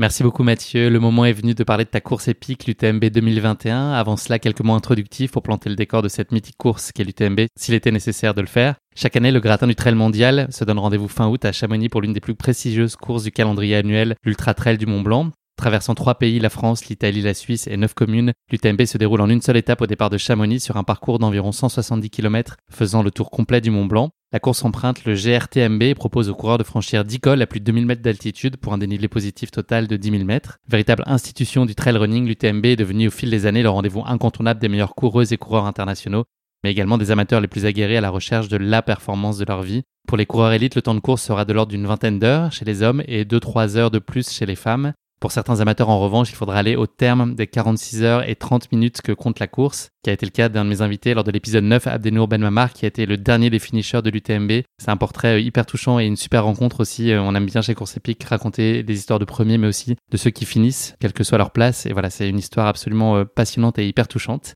L'édition 2021 de l'épreuve qui va nous intéresser plus particulièrement aujourd'hui Elle est là aussi, et comme très souvent exceptionnelle, avec une start list qui est extrêmement relevée, tu vas nous le confirmer, des favoris qui sont très attendus, la potentialité pour François Den de gagner euh, pour la quatrième fois l'UTMB, des challengers qui sont euh, plus que crédibles et très menaçants aussi par rapport aux coureurs déjà très établis et, très attendus. Et puis il y a toujours un lot de surprises, de rebondissements qui jalonnent traditionnellement la course. Donc on est sûr de vivre des émotions fortes pendant une grosse vingtaine d'heures parce qu'il se passe constamment des choses. Donc c'est fabuleux à suivre en tout cas. Mais avant qu'on se plonge dans ton UTMB, Mathieu, c'est l'heure de la question qui pique de course épique. Est-ce que tu es prêt? Oui. Alors aujourd'hui, ça va être une question qui pique sous format de vrai-faux. J'ai trois courtes questions à te poser euh, dans le cadre de cette question qui pique et elles vont concerner euh, étonnamment euh, l'UTMB. Première question de cette question qui pique. Le vainqueur de l'édition 2017 de l'UTMB avait au moment de sa victoire quasiment le triple de l'âge du vainqueur de l'UTMB l'année suivante. En 2017, euh, faux. En 2007, pardon, je dit 2007, 2007, excuse-moi. En 2007. En 2007, euh, vrai. Eh ouais, bravo. C'est euh, effectivement l'Italien Marco Olmo qui avait alors 58 ans. Mm qui a, qui a remporté l'UTMB. Donc son successeur l'année suivante n'était autre que Kylian Jornet qui avait alors à peine 20 ans. Donc voilà, 20 x 3, ça fait 60, 58. On peut considérer que c'est sensiblement, euh, c'est sensiblement le, comparable. Donc voilà, ça fait quand même une amplitude d'âge qui est euh, assez exceptionnelle. Donc cette victoire de Marco, elle est euh, loin d'être son seul fait d'armes puisqu'il avait déjà remporté l'UTMB l'année d'avant, la Transgrande Canaria en 2008. Il a signé de remarquables performances sur une dizaine de marathons des sables un sujet que tu connais euh, maintenant. Et euh, voilà, avec notamment trois podiums. Il a même remporté euh, l'Ultra Africa Race, une course donc de 220 km à l'âge de 69 ans en 2017. Donc voilà, on peut dire que c'est un monstre, je pense, sans, sans, sans, doute possible. Quant au jeune Kylian Jornet, je crois que bah, depuis 2008, il a plutôt bien marché aussi. J'ai pas trop suivi ses résultats, mais je crois que ça s'est quand même assez bien passé pour lui dans le monde de l'ultra trail et du trail ensuite. Bravo, bonne réponse Mathieu. Ça commence bien. Allez, j'attends la suite. Deuxième question de cette euh, question qui pique. Le sigle UTMB est un acronyme qui a vu le jour en 87 et qui signifie littéralement l'Ultra Trail de Mathieu Blanchard, du nom du célèbre coureur français né cette année-là. Est-ce que c'est vrai ou faux? Vrai, bien sûr. Pas mal d'avoir une course à son nom quand même. Avec le petit C euh, crédit au-dessus, bien sûr. Exactement, le copyright, c'est important. Fais respecter ton nom. Bravo. Bon, c'est c'est une bonne réponse, évidemment. Euh, le vainqueur de la première édition, c'est la troisième question de, pardon, cette question qui pique. Le vainqueur de la première édition de la CCC en 2006, l'une des petites sœurs de l'UTMB, avec 98 km au compteur et 5500 mètres de D+, était une femme. Euh, oui, je pense que c'est l'américaine dont j'ai oublié son nom, mais qui avait aussi fait une super performance sur l'UTMB. Alors, il se trouve que c'est une Française, ah. euh, c'est Corinne Favre. Ok. Euh, à l'époque, elle a bouclé la course en 10h39. Elle a remporté donc au scratch en devançant un Anglais euh, de Alun Powell de 19 minutes. Et le quatrième de la course, figure-toi que c'était François Den, qui était alors âgé de 21 ans et qui a fini la course 51 minutes après Corinne. Et donc voilà, et Corinne, après, elle a quand même une citation qui est assez magique. À l'issue de la course, elle aurait dit Je fais tout aux sensations, je ne suis pas de plan d'entraînement car je ne veux pas m'imposer de contraintes. Donc elle y est vraiment allée, tu vois, euh, en chaussettes et puis elle a gagné euh, cette CCC euh, devant tout le monde et, et première au scratch. Donc voilà, c'est une, sacrée performance. Eh bien, écoute, bravo Mathieu, tu t'en es, tu t'en es très bien sorti. Moi, je pensais faire comme le speaker de l'UTMB, je pensais te coller avec ces questions, mais finalement, tu t'en es très bien sorti. On va maintenant passer à ta course. L'UTMB, désolé pour ce jeu de mots de spécialiste un peu honteux. on va passer à ta course et que tu vas nous raconter plus en détail. Je l'ai dit tout à l'heure, on va monter un tout petit peu le temps parce que voilà, il y a, cette idée de, cette course en, en 2021, de cette UTMB 2021, mais tu avais déjà eu l'occasion de te présenter à l'UTMB en 2018. Est-ce que tu peux nous raconter comment ça s'était passé à, cette occasion-là, dans quelle optique toi tu étais, et puis qu'est-ce que tu as tiré déjà comme enseignement qui t'ont peut-être euh, ou très certainement servi aussi, même si tu as parcouru beaucoup de chemin depuis, mais tu as dû quand même en, tirer des enseignements très spécifiques Moi, en 2018, j'arrive à l'UTMB, je suis, euh, je suis vraiment un bébé euh, de, cette discipline, hein, puisque je commence euh, l'ultra trail, comme on a dit tout à l'heure, en, vraiment en mars 2017 avec l'académie Salomon, donc c'est même pas, c'est même pas un an et demi plus tard. donc, tu sais, j'y connais rien, enfin presque rien à ce sport-là, et donc j'avais tout à découvrir. C'est sûr que j'ai beaucoup appris sur cette expérience parce que j'avais aucune idée de qu'est-ce que c'était une stratégie de course, euh, quelle intensité mettre, euh, puis mes capacités aussi euh, à affronter le dénivelé positif et négatif étaient assez réduites puisque j'habitais à Montréal et que voilà le Québec c'est quand même un, territoire qui est peu montagneux, on va pas dire plat parce qu'il y a quand même des, montagnes, mais bon les montagnes la plus haute proche de chez moi c'est Mont Tremblant et puis l'altitude c'est 800 mètres. Donc voilà c'est c'est pas des, des, des, grosses montagnes. Bref, euh, donc j'avais tout à apprendre et puis euh, c'est sûr que Ce qui m'a le plus marqué à l'UTMB 2018, c'est l'impact qu'on peut avoir sur d'autres, sur une communauté, sur une famille, sur des amis que j'avais jamais vraiment pris conscience, puisqu'en 2017, bon, j'étais tête baissée sans prendre du recul, et puis c'était juste courir pour moi, rien que pour moi, et puis sans trop raconter ce que je faisais. Et il s'avère qu'en 2018, en fait, j'ai un membre de ma famille, mon petit frère, qui, qui qui la même année euh, subit un grave accident de la route et euh, bon, il en sort handicapé et il, a il a été amputé d'une jambe, donc il avait 15 ans. C'était pas très euh, euh, c'était très triste pour pour moi de voir mon petit frère comme ça. Et bien évidemment, lui aussi là, il, c'était voilà un événement tragique pour nous. Et euh, moi, j'habitais donc à Montréal et lorsqu'il a eu son accident en janvier, ben, évidemment, j'ai pris un avion dans l'heure qui a suivi pour aller à son chevet à l'hôpital où il était dans le coma encore. Et euh, lorsqu'il s'est réveillé, euh, évidemment, euh, je te imaginer sa réaction quand le médecin lui a dit qu'on lui avait amputé une jambe. C'était pas la joie et moi je lui ai dit, ben Lucas, là je repars, je repars à Montréal dans deux jours. je suis juste venu te, te, soutenir, mais je reviens en août pour l'UTMB. Et moi, ce que j'aimerais, c'est que ben, les, les, six mois que tu vas avoir devant toi là, je veux que tu que tu t'entraînes comme un fou là, euh, que tu te remettes à courir, tout ça, et, et je veux que ce soit toi qui, qui vienne euh, faire mes ravitaillements avec maman euh, pendant la course, et je veux que tu sois aussi euh, capable de courir avec moi à la fin de ma course. Et c'est la première fois que voilà, j'ai intégré d'autres personnes dans mon projet de coureur, qui étaient des membres de ma famille. Et, et j'ai pris conscience en fait de, de l'inspiration et de la force qu'on peut tirer de, d'une équipe euh, dans un sport qui est euh, individuel par définition. Et j'ai pris conscience que quand j'arrivais au ravitaillement, euh, ben, c'était à Courmayeur par exemple, presque la moitié entre guillemets. J'étais vraiment détruit, plus aucune force et j'envisageais même dans la descente qui menait à Courmayeur d'arriver en bas et d'abandonner.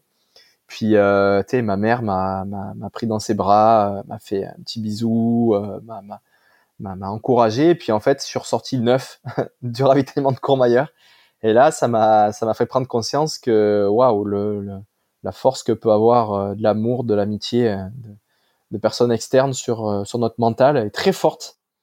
Et euh, bon, bref, j'avance je, dans mon histoire, mais après à l'arrivée, je retrouve ben, Lucas qui m'attend à 300-400 mètres de, de l'arche d'arrivée.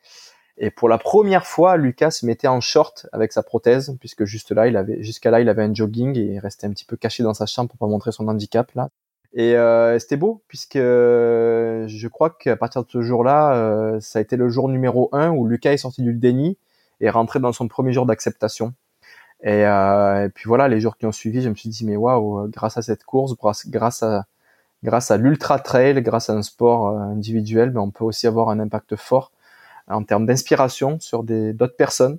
Et c'est là où j'ai commencé à vraiment euh, m'intéresser un petit peu plus aux réseaux sociaux, à raconter des histoires, à raconter mes courses, dans une dimension euh, qui va plus loin que le simple fait de dire ben, je suis arrivé en temps d'heure, je suis arrivé avec tel classement. Non, non, j'essaie de d'avoir un regard plus grand sur ma pratique pour aller y raconter des histoires liées voilà à un cheminement, à des émotions, à, à des rencontres. Et depuis ben j'aime beaucoup euh, cette cette dimension là euh, et ça a été le voilà les principaux enseignements que j'ai tirés de cette UTMB 2018 c'est la beauté de ce sport je pense ces, ces gens qui le composent cette euh, ouverture cette solidarité voilà c'est une passion qui se transmet et qui se partage et puis qui, dépasse le simple cadre sportif très largement Mathieu, les deux années suivantes, à l'issue de cette UTMB, elles ont été assez contrariées, à commencer par 2019. Ça a été une période assez délicate pour toi, une période de changement, probablement qui comportait un peu ce lot de, de doutes euh, très légitimes euh, à l'époque.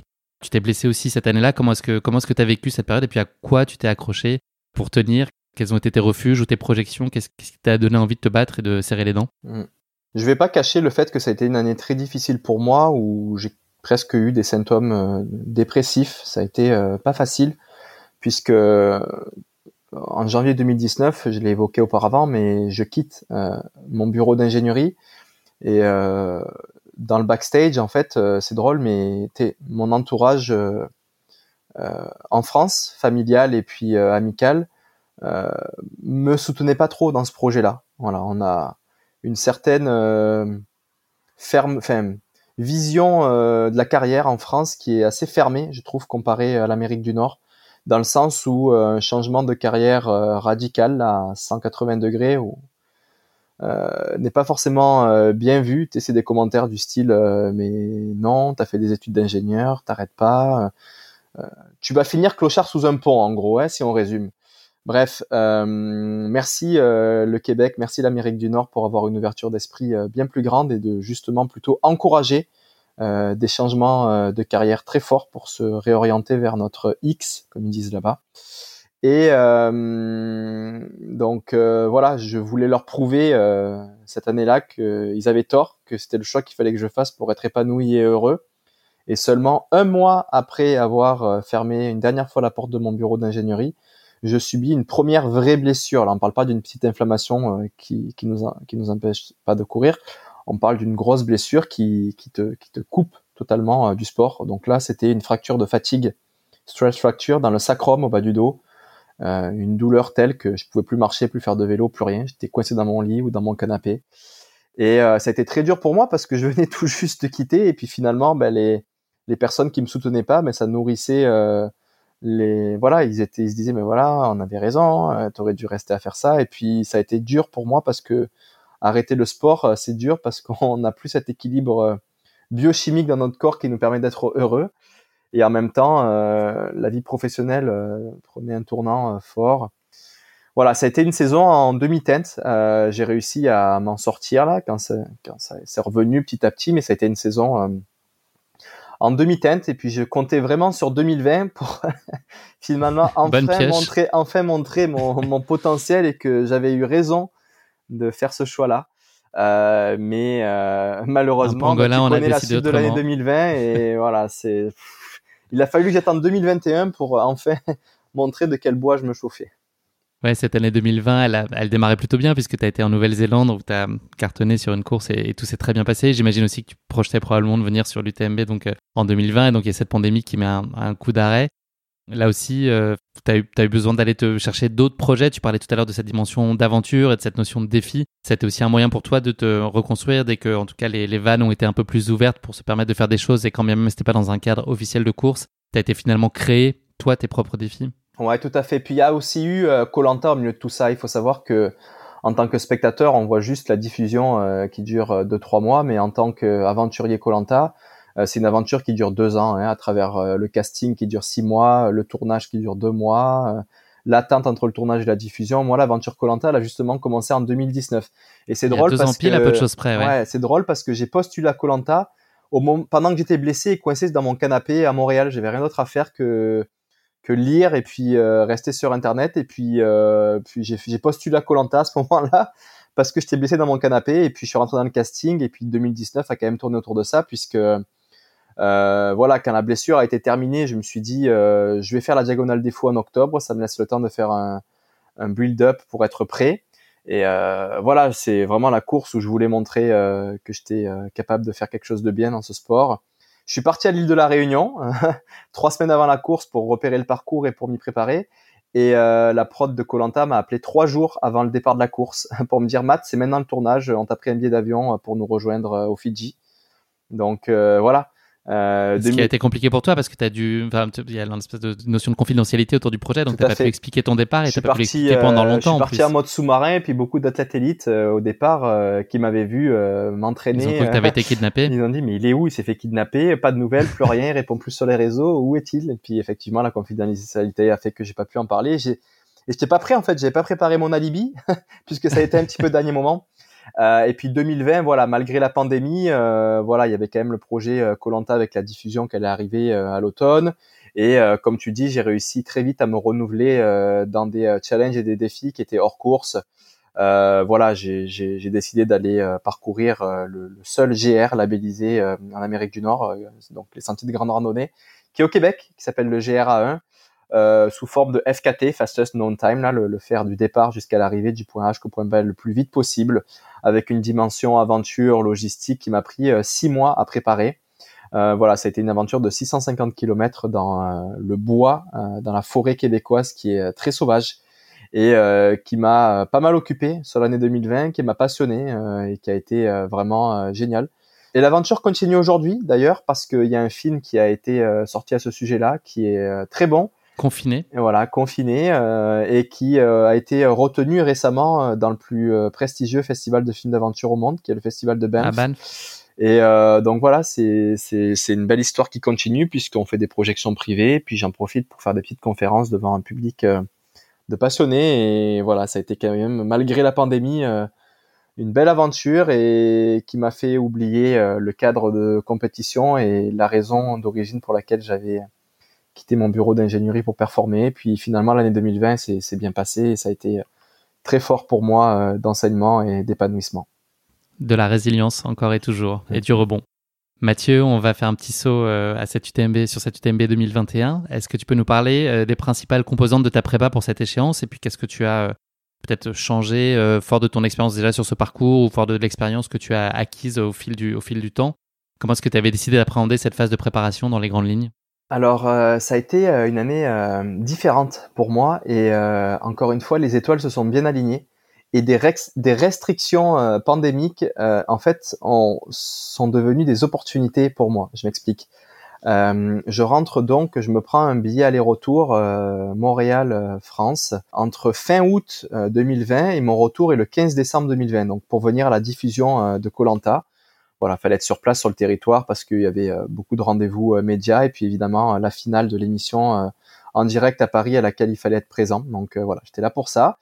Et il s'avère que le 15 décembre 2020, je monte pas dans mon avion retour vers le Canada pour la simple et bonne raison que le gouvernement décide, euh, donc canadien, euh, d'imposer des restrictions assez euh, de confinement et de quarantaine. Voilà, lorsqu'on rentrait au Canada, il fallait passer obligatoirement trois jours dans un hôtel à côté de l'aéroport. Il fallait payer un forfait de 2000 dollars, à l'issue duquel, après des tests PCR, on nous enfermait dans notre appartement pour 14 jours, mais un enfermement strict. Hein, on n'avait même pas le droit de descendre dans la rue là. Bref, pour moi, c'était trop euh, de rester enfermé 14 euh, jours, donc je me suis dit, ben, je prends pas mon avion, je vais rester un petit peu plus en France le temps euh, lèvent les restrictions.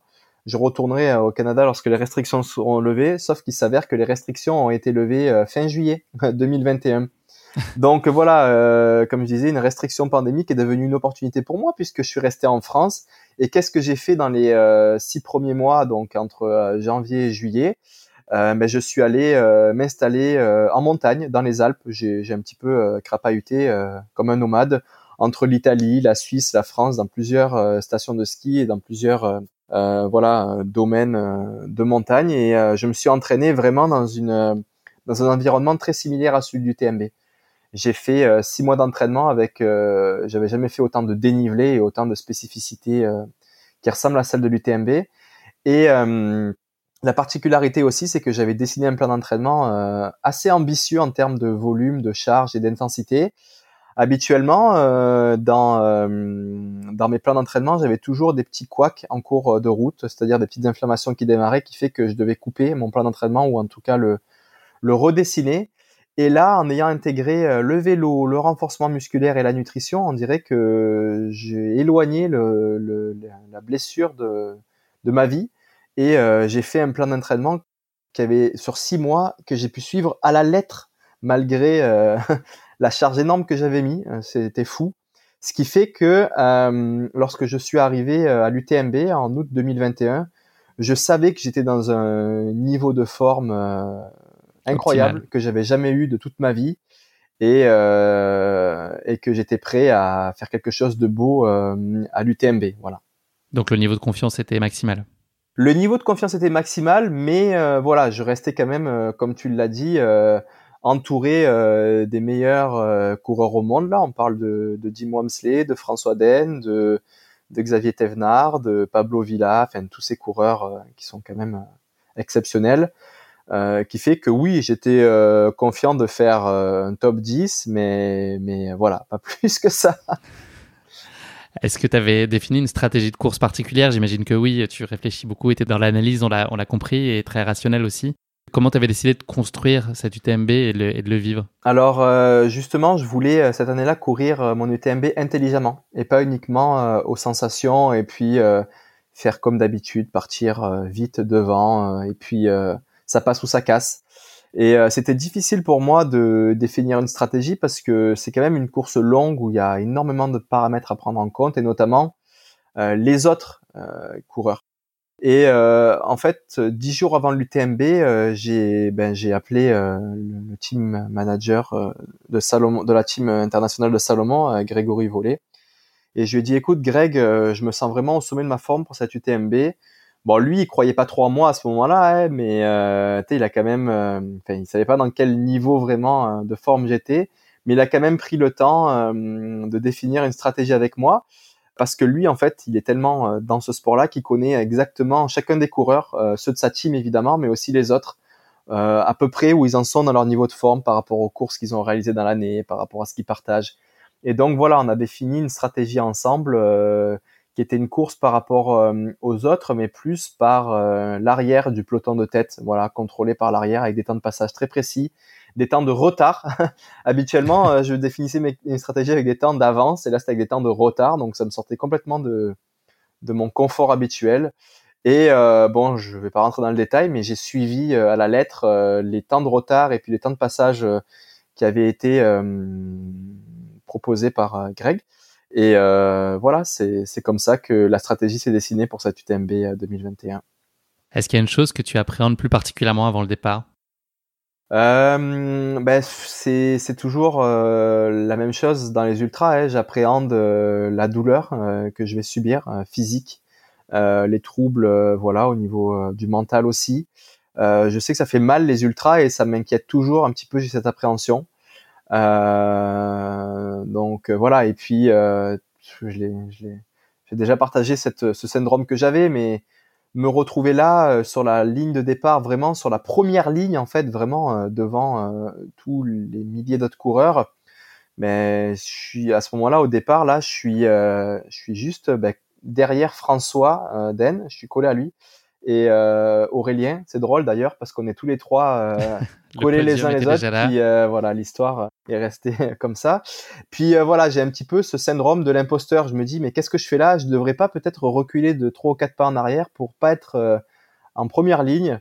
Ou est-ce que je reste là? Tu sais, je regarde un petit peu par terre. J'ose pas trop croiser le regard des des coureurs euh, pro autour de moi parce qu'en fait ils me connaissent pas, tu vois. Et puis quand ils me regardent, je sais qu'ils se disent mais c'est qui ce gars? Je l'ai jamais vu, qu'est-ce qu'il fout là? Et donc euh, j'ai toujours voilà à ce moment-là cette gêne et puis euh, et cette appréhension euh, de me retrouver dans la course au, au milieu de, de, ces coureurs exceptionnels.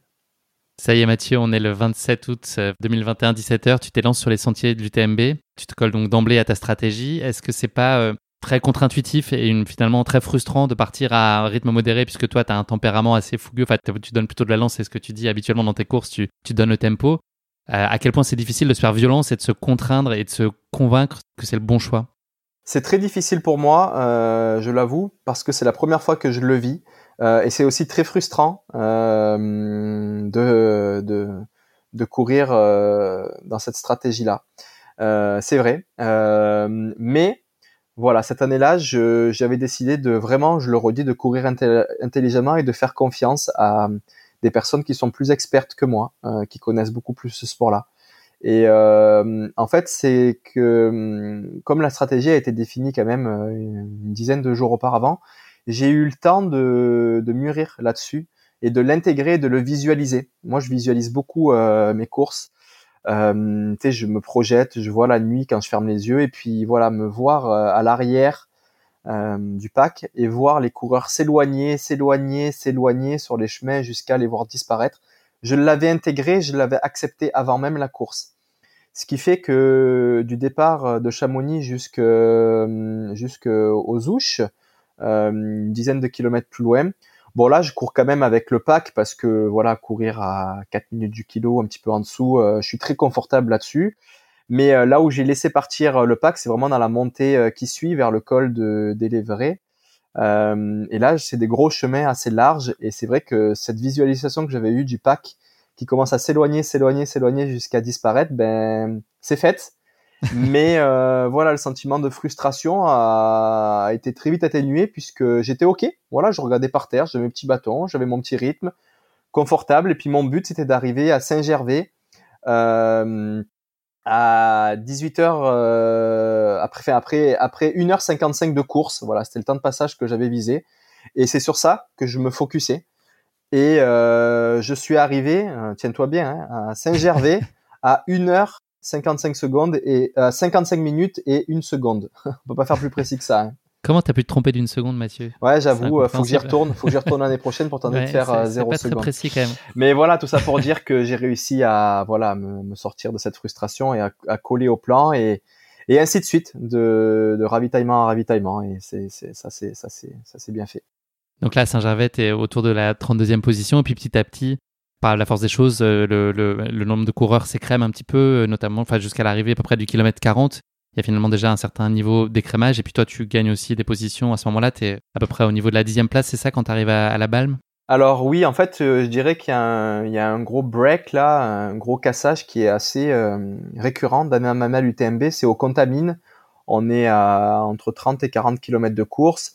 Et effectivement, euh, tous les coureurs élites euh, qui, ont, qui n'ont pas su mettre euh, leur ego dans leur poche ou, ou que, qui n'étaient pas au niveau de forme habituel, euh, commence à casser. C'est ici que ça se passe. Et donc, euh, effectivement, ceux qui sont partis un petit peu plus euh, sécuritaires, entre guillemets, et qui ont choisi cette stratégie un petit peu comme la mienne, mais commencent à grappiller beaucoup de place à partir des, des contamines. Et donc, voilà, j'arrive aux contamines j'arrive à Saint-Gervais en 30-35e position et aux contamines entre 20 et 25. Et effectivement, euh, à partir des contamines, c'est là où j'ai commencé à reprendre beaucoup de place après les contamines parce qu'il y a la grosse montée vers euh, la refuge du Croix du Bonhomme. Et euh, c'est sûr que ceux qui sont partis un peu trop vite ben, payent le prix dans cette première montée qui est quand même assez euh, importante. Et euh, bon voilà, c'est sûr que c'est là que la stratégie a commencé à payer fort pour moi. Un des points clés de ta stratégie qu'on n'a pas évoqué jusqu'à maintenant, ça a été aussi les ravitaillements, avec euh, vraiment une petite musique extrêmement bien rodée. Ouais. C'est un exercice que tu avais préparé avec euh, particulièrement de soin. Et puis quel temps passé euh, tu te donnais en moyenne sur, sur ces ravitaux? Alors c'est c'est un bon point. c'est aussi un aspect sur lequel j'avais travaillé fort et sur lequel j'avais pas travaillé auparavant. et donc l'anecdote, c'est que je rentre donc au ravitaillement des contamines, qui est le premier ravitaillement euh, assisté euh, en un peu plus de la 20e position. Et je sors de là, euh, je, sors autour de la dixième position. Donc, ce qui veut dire que j'ai gagné 10 places dans un ravitaillement. Et donc voilà, j'avais travaillé, j'avais travaillé ça auparavant, en gros d'essayer de le faire un peu à la mode Formule 1 euh, Vous avez une chorégraphie bien en place. Exactement, exactement. Et puis en fait, quand tu euh, as plusieurs ravitaillements assistés, là, on parle de euh, les Contamines, Courmayeur. Ensuite, il y a Champé, Triangle. Alors, c'est une cinq ravitaillements. Si tu calcules en fait le nombre de minutes que tu peux perdre dans un ravitaillement, c'est assez énorme. Et là, mon objectif, c'était de rester maximum une minute dans chaque ravitaillement. Voilà, ne pas dépasser la minute ce qui se passe quand on arrive dans des ravitaillements euh, en ultra trail, on est tellement euh, déconnecté du temps, hein, le temps, euh, tu dois connaître ça, mais s'étire et, se compresse dépendamment de si on est dans la souffrance ou dans l'euphorie. Et parfois, on arrive dans un ravitaillement, on a l'impression qu'on reste qu'une minute, mais en fait, ça fait dix minutes qu'on y est. Et donc, il faut un gardien du temps. Et là, Alix, qui me faisait le ravitaillement, était la gardienne du temps. Et l'objectif, c'était vraiment de rester une minute maximum. J'aimerais bien avoir l'historique euh, du temps cumulé de tous les UTMB confondus. Je pense que je dois pas être loin du, record, euh, du temps minimum passé dans les ravitaillements pour cette UTMB là. C'est beau en tout cas d'avoir réussi, parce qu'il y a la théorie, mais la pratique, quand tu as 150 bornes dans les pattes, de réussir à se dire aussi que tu fais un break que d'une minute, c'est aussi euh, particulièrement bah, ça, délicat et complexe d'arriver à, garder finalement et à, à, se tenir à cette stratégie, alors même que le corps doit peut-être exiger autre chose à ce moment-là quand la course est très Tout avancée. Quoi. Ben là, la, la, c'était ma théorie, mais j'ai eu la chance pendant la course d'être dans un, un, un, niveau euh, de forme et, et aucune euh, difficulté physique qui fait que c'était plus facile de rester moins de temps, effectivement. Lorsque tu arrives dans un ravitaillement, que tu es détruit euh, physiquement et mentalement, tout de suite, rester une minute, ça va être plus compliqué. Tu vas avoir besoin de t'asseoir, de reprendre euh, de, de, de, te reprendre sur tes émotions, voire même euh, t'allonger sur le banc un petit 5 minutes pour faire un reset.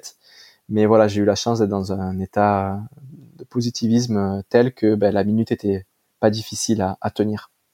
Les 40 km suivants, ils se passent sereinement jusqu'à Courmayeur au kilomètre 78 où tu arrives bien, bien plus frais qu'en 2018, qui est peut-être aussi un de tes référentiels que tu as en tête à ce moment-là. Tu es à ce moment-là à la sixième place, tu passes le coureur russe Dimitri Mityayev. Est-ce qu'on peut dire que tu es en plein contrôle de ta course? À ce moment-là, tout se passe exactement comme tu l'imaginais et tu, voilà, tu te sens euh, très serein alors euh, ouais complètement jusqu'à Courmayeur, euh, mais j'avais tenu mes temps de passage à quelques minutes près et c'était parfait parce que en même temps la frustration que dont tu parlais, avec laquelle j'avais réussi à faire abstraction, mais qui, qui, planait un petit peu euh, autour de moi, hein, on va pas se le cacher.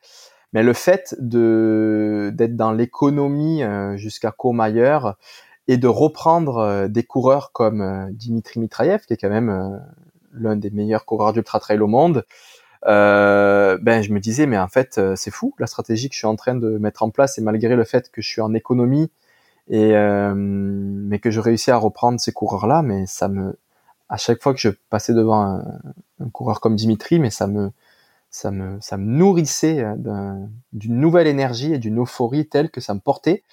Et c'est justement après euh, Courmayeur que ma stratégie de course était de commencer à ouvrir un petit peu euh, la machine, comme on dit. euh, et donc, euh, c'est sûr qu'arriver à Courmayeur, à un endroit qui est assez clé de la course où beaucoup d'athlètes élites et puis récréatifs abandonnent, arriver dans un état de fraîcheur euh, vraiment avancé, euh, c'était quelque chose de très bon pour moi. Et, euh, et donc voilà, j'étais dans les bonnes prédispositions et conditions pour démarrer cette nouvelle course qui commence après Courmayeur avec l'état d'esprit et les sensations physiques les plus optimum.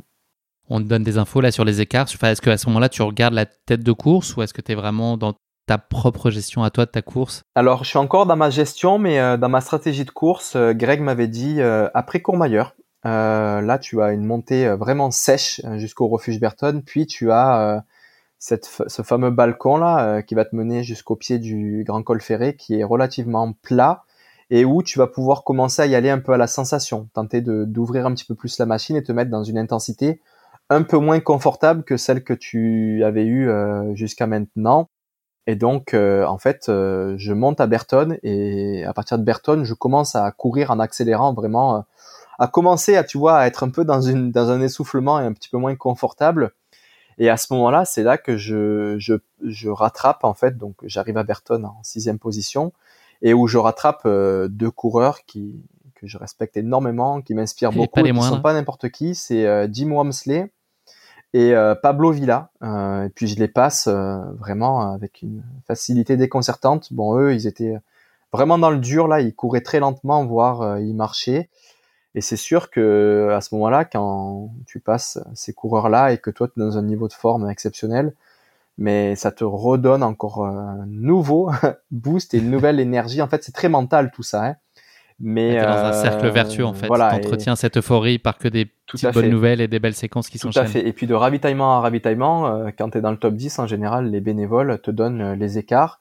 Et je vois que les écarts, euh, en fait, l'idée c'était d'avoir le plus grand écart avec la tête de course à Courmayeur et à partir de Courmayeur commencer à réduire l'écart. Euh, donc l'objectif que Greg m'avait donné, c'était d'être à maximum une heure de la tête de la course, qu'elle allait être probablement François, puisqu'il s'est donné de faire le, le, défi de faire le record de course. Donc, enfin non, pas, pardon, faire la l'UTMB à moins de 20 heures. Et donc je savais que pertinemment que ça allait être François qui allait être euh, devant. Euh, bon, il y avait un petit peu moins d'une heure finalement à Courmayeur parce que la hard rock lui était rentrée un petit peu plus dedans que ce qu'il imaginait. Donc il n'avait pas pu euh, tenir les temps de passage qu'il avait imaginé. Mais effectivement, à partir de, de Courmayeur, euh, j'ai commencé à accélérer, j'ai commencé à grappiller euh, du temps sur la tête de course et euh, donc ça, ça m'a été donné, c'est temps de référence à chaque ravitaillement et voir le temps se réduire. J'étais en donc en quatrième position à Arnouva, donc au pied du Grand Col Ferré. Là, c'est là que la première fois, je me suis dit, mais attends, mais je suis déjà, je suis quatrième, j'ai du mal à réaliser ça.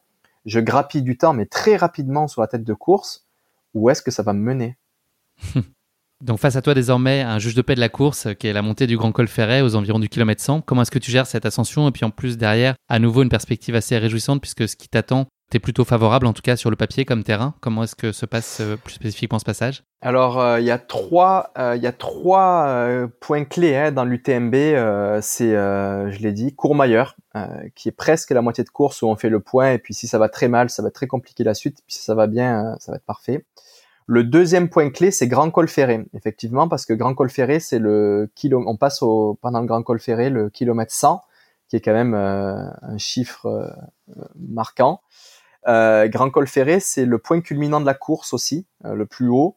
Et enfin, après Grand Col Ferré, effectivement, tu as une descente, et puis un plat, puis un profil descendant pendant une vingtaine de kilomètres.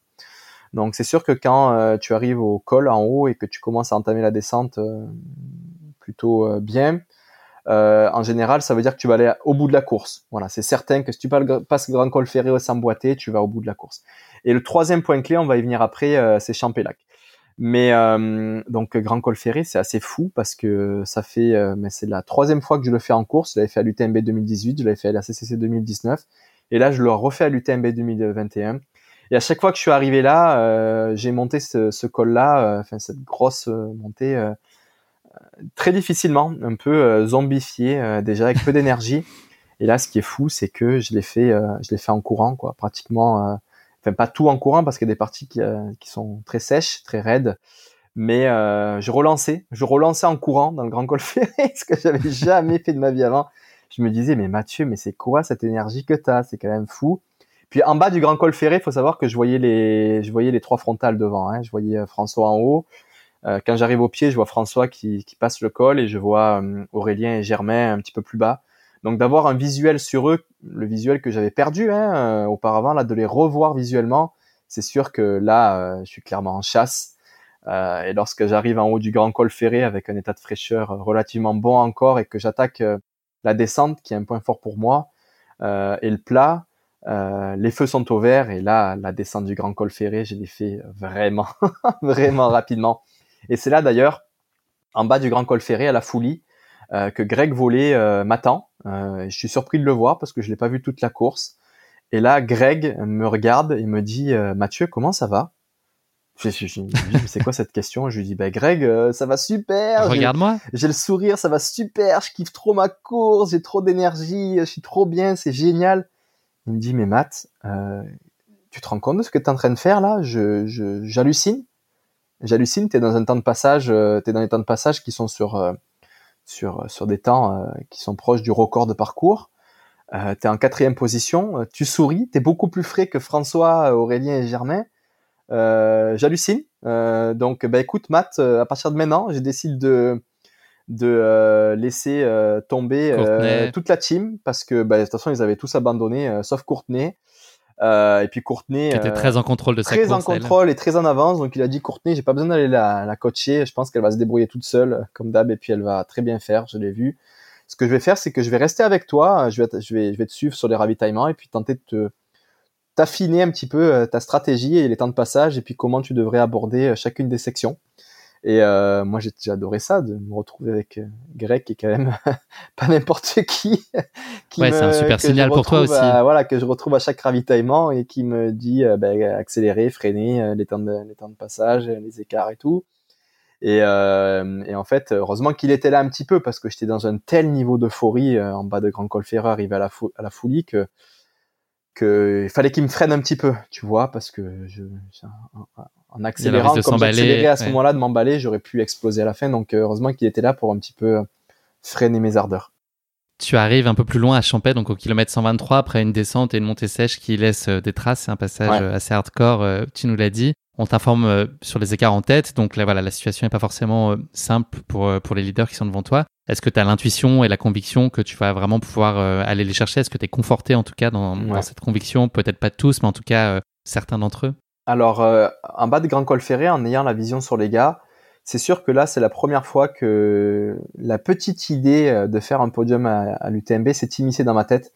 Mais j'ai tout de suite fermé la porte. J'ai dit, attends Mathieu, t'es à Grand Col Ferré, t'es même pas à 100 km, euh, tu vas arriver à 100, il reste 70 km. C'est long, oublie ça, reste dans ta course. Sauf qu'arrivé à Champé, euh, ben on m'annonce que que Aurélien est reparti tout seul euh, et que Germain est vraiment, vraiment, vraiment dans le dur. qu'il est resté longtemps assis à champer, c'est pas facile pour lui, et que les écarts se sont énormément réduits. Voilà. J'ai plus d'une demi-heure de retard, je pense, à, la folie sur les deux gars, et à Champé, on me dit que Aurélien est reparti 27 minutes devant moi et euh, Aurélien une dizaine de minutes, euh, pardon, et Germain une dizaine de minutes devant moi. Donc euh, c'est là que je me suis dit, oula, il est vraiment dans le dur. Moi, je suis encore en forme. Je sors de Champé. Là, on longe le lac en courant et puis il y a un faux plat montant euh, sur la route. Et Greg est en haut de, en haut de la route. Là, euh, il, est, il est posé au bord du chemin. Et puis là, il me voit arriver. Il me dit, Matt, tu viens de courir ce faux plat montant avec le sourire et d'une facilité déconcertante. Je te dis quelque chose. Germain a marché cette montée. Euh, il est à 10 minutes de toi. Euh, si tu continues euh, sur ce rythme, sans trop en mettre encore, là, juste tu restes dans, dans une certaine maîtrise, il y a des chances que tu rattrapes Germain avant le col, en haut là, à, Bovine.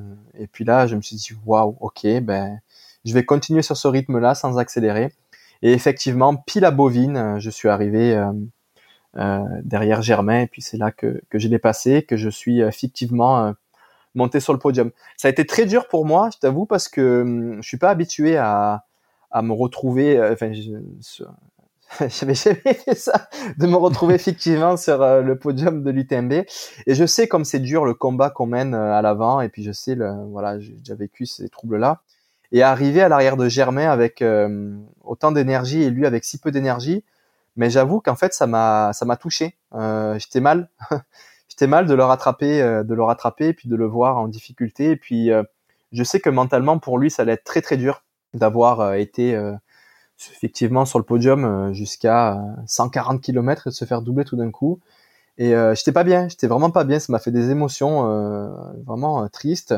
Et puis. En plus, il est tellement super, Germain. Ben oui, il est tellement, il est tellement généreux, tellement sympa, tellement dans l'humour. Et j'adore ce gars. Et en fait, euh, arrivé derrière lui, j'étais pas bien. Et puis je lui ai dit, euh, vraiment, je lui ai dit exactement ces mots-là. Je lui ai dit, euh, hey, salut Germain, euh, vraiment, ben, je suis vraiment, je suis désolé de, de, de, de te passer ici après tant d'heures de course, mais voilà, c'est c'est le sport, c'est comme ça. voilà, je, je limite, je m'excusais, tu vois. C'était assez gênant comme comme situation. Et puis je l'ai beaucoup encouragé en, par, en, en, passant. Je lui ai dit, lâche pas, continue, accroche-toi Là, t'es peut-être un peu dans le dur, mais ça va revenir. Et puis voilà, j'ai passé le col et puis j'ai entamé la descente euh, hyper vite. Et euh, j'ai laissé Germain derrière moi. Et puis voilà, là, à ce moment-là, euh, je suis effectivement sur le podium. Et un peu comme auparavant, lorsque j'avais passé Dimitri le Russe, puis, puis Jim et puis Pablo, mais passer Germain, me retrouver sur le podium, ça m'a encore une fois donné un nouveau boost d'énergie qui a fait que j'ai fait, euh, j'ai descendu euh, jusqu'à jusqu'au ravitaillement suivant à Trien. Euh, j'ai été beaucoup plus rapide par rapport à ce que m'a dit Greg que François et Aurélien. Je pense que j'ai été cinq minutes plus rapide sur cette descente que, que les deux gars. Donc, et donc ça Aurélien, il avance ça d'ailleurs. Aurélien, l'information commence un peu à tourner sur le fait que tu es, un peu sur leur trace, et notamment Aurélien, qui euh, peut-être lui aussi ajuste un peu sa stratégie en conséquent. Mais c'est après, euh, c'est après Trian où on annonce à Aurélien que j'étais à une demi-heure de lui à Champé et que je suis plus qu'à 7 minutes. Donc euh, c'est un TGV qui arrive derrière lui. et donc là, Aurélien est quand même quelqu'un de très fort mentalement et physiquement. Et puis malgré le fait qu'il était dans le dur, il a été capable de se, de se reconditionner et puis de trouver une certaine énergie au fond de lui pour euh, pousser euh, et pour m'empêcher euh, de revenir à lui. Voilà, donc c'est ce qui m'avait été compté par la suite. Dernière difficulté devant vous, enfin grosse difficulté, difficulté il y en a plein, mais la, grosse c'était au vent, qui est une partie exigeante et technique, sur laquelle tu commences à faire quelques petites erreurs en tout cas. est-ce que, est-ce qu'à ce moment-là tu décides de garder le cap ou tu dis que c'est peut-être le moment d'ajuster un peu la stratégie et que finalement ce podium c'est peut-être pas mal de le sécuriser, de rien t'interdire, mais en tout cas d'être un tout petit peu plus prudent que ce que tu as été jusqu'à maintenant Ouais, ça a été un point euh, très fort pour moi, euh, la montée tête au vent. Euh, c'est la dernière montée qui est très difficile. Et il s'avère que à Valorcine, ou un petit peu avant Valorcine, je recroise Greg et me dit Matt, il parlait pas beaucoup, mais tout ce qu'il me disait là, ça résonnait vraiment fort en moi là, et c'était très puissant.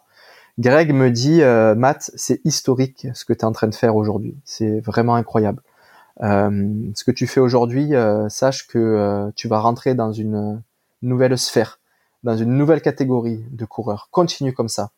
Je veux aussi te dire, Mathieu, que tu ne cours pas tout seul aujourd'hui. Moi, je ne contrôle, j'ai perdu le contrôle aussi de de mes réseaux. tout le monde m'écrit. Voilà, c'est on parle de cent, de milliers de personnes qui sont derrière toi. T'es pas tout seul.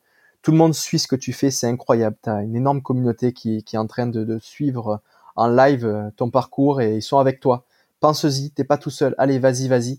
Et là, il me dit, Matt, t'es en troisième position. François est vraiment dans le dur, il fait que se plaindre, il commence à cramper des jambes. Euh, je connais François, c'est un extraterrestre, mais il, a, il, peut, il reste humain et puis il peut aussi euh, craquer. Aurélien euh, fait la tête, il est dans le dur, ça va pas du tout. Tu peux faire quelque chose d'encore plus fou à l'UTMB que la troisième position. Alors déjà pour moi, être en troisième position c'était fou, mais en gros il m'ouvre l'idée euh, à l'idée que euh, gagner l'UTMB euh, est une éventualité. Et donc il me dit, tu arrives à Valorcine, tu, tu restes pas trop longtemps comme d'habitude, et après à tête au vent, tu donnes tout dans la montée.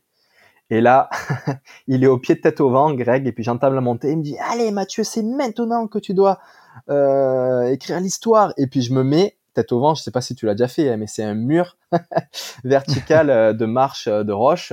Et je me mets à courir la montée de tête au vent. C'est quand même euh, assez fou là, en chasse de François et Aurélien, parce que je savais que je me rapprochais d'eux vraiment très vite. voilà. Et j'arrive en haut de tête au vent. je suis vraiment très proche d'eux.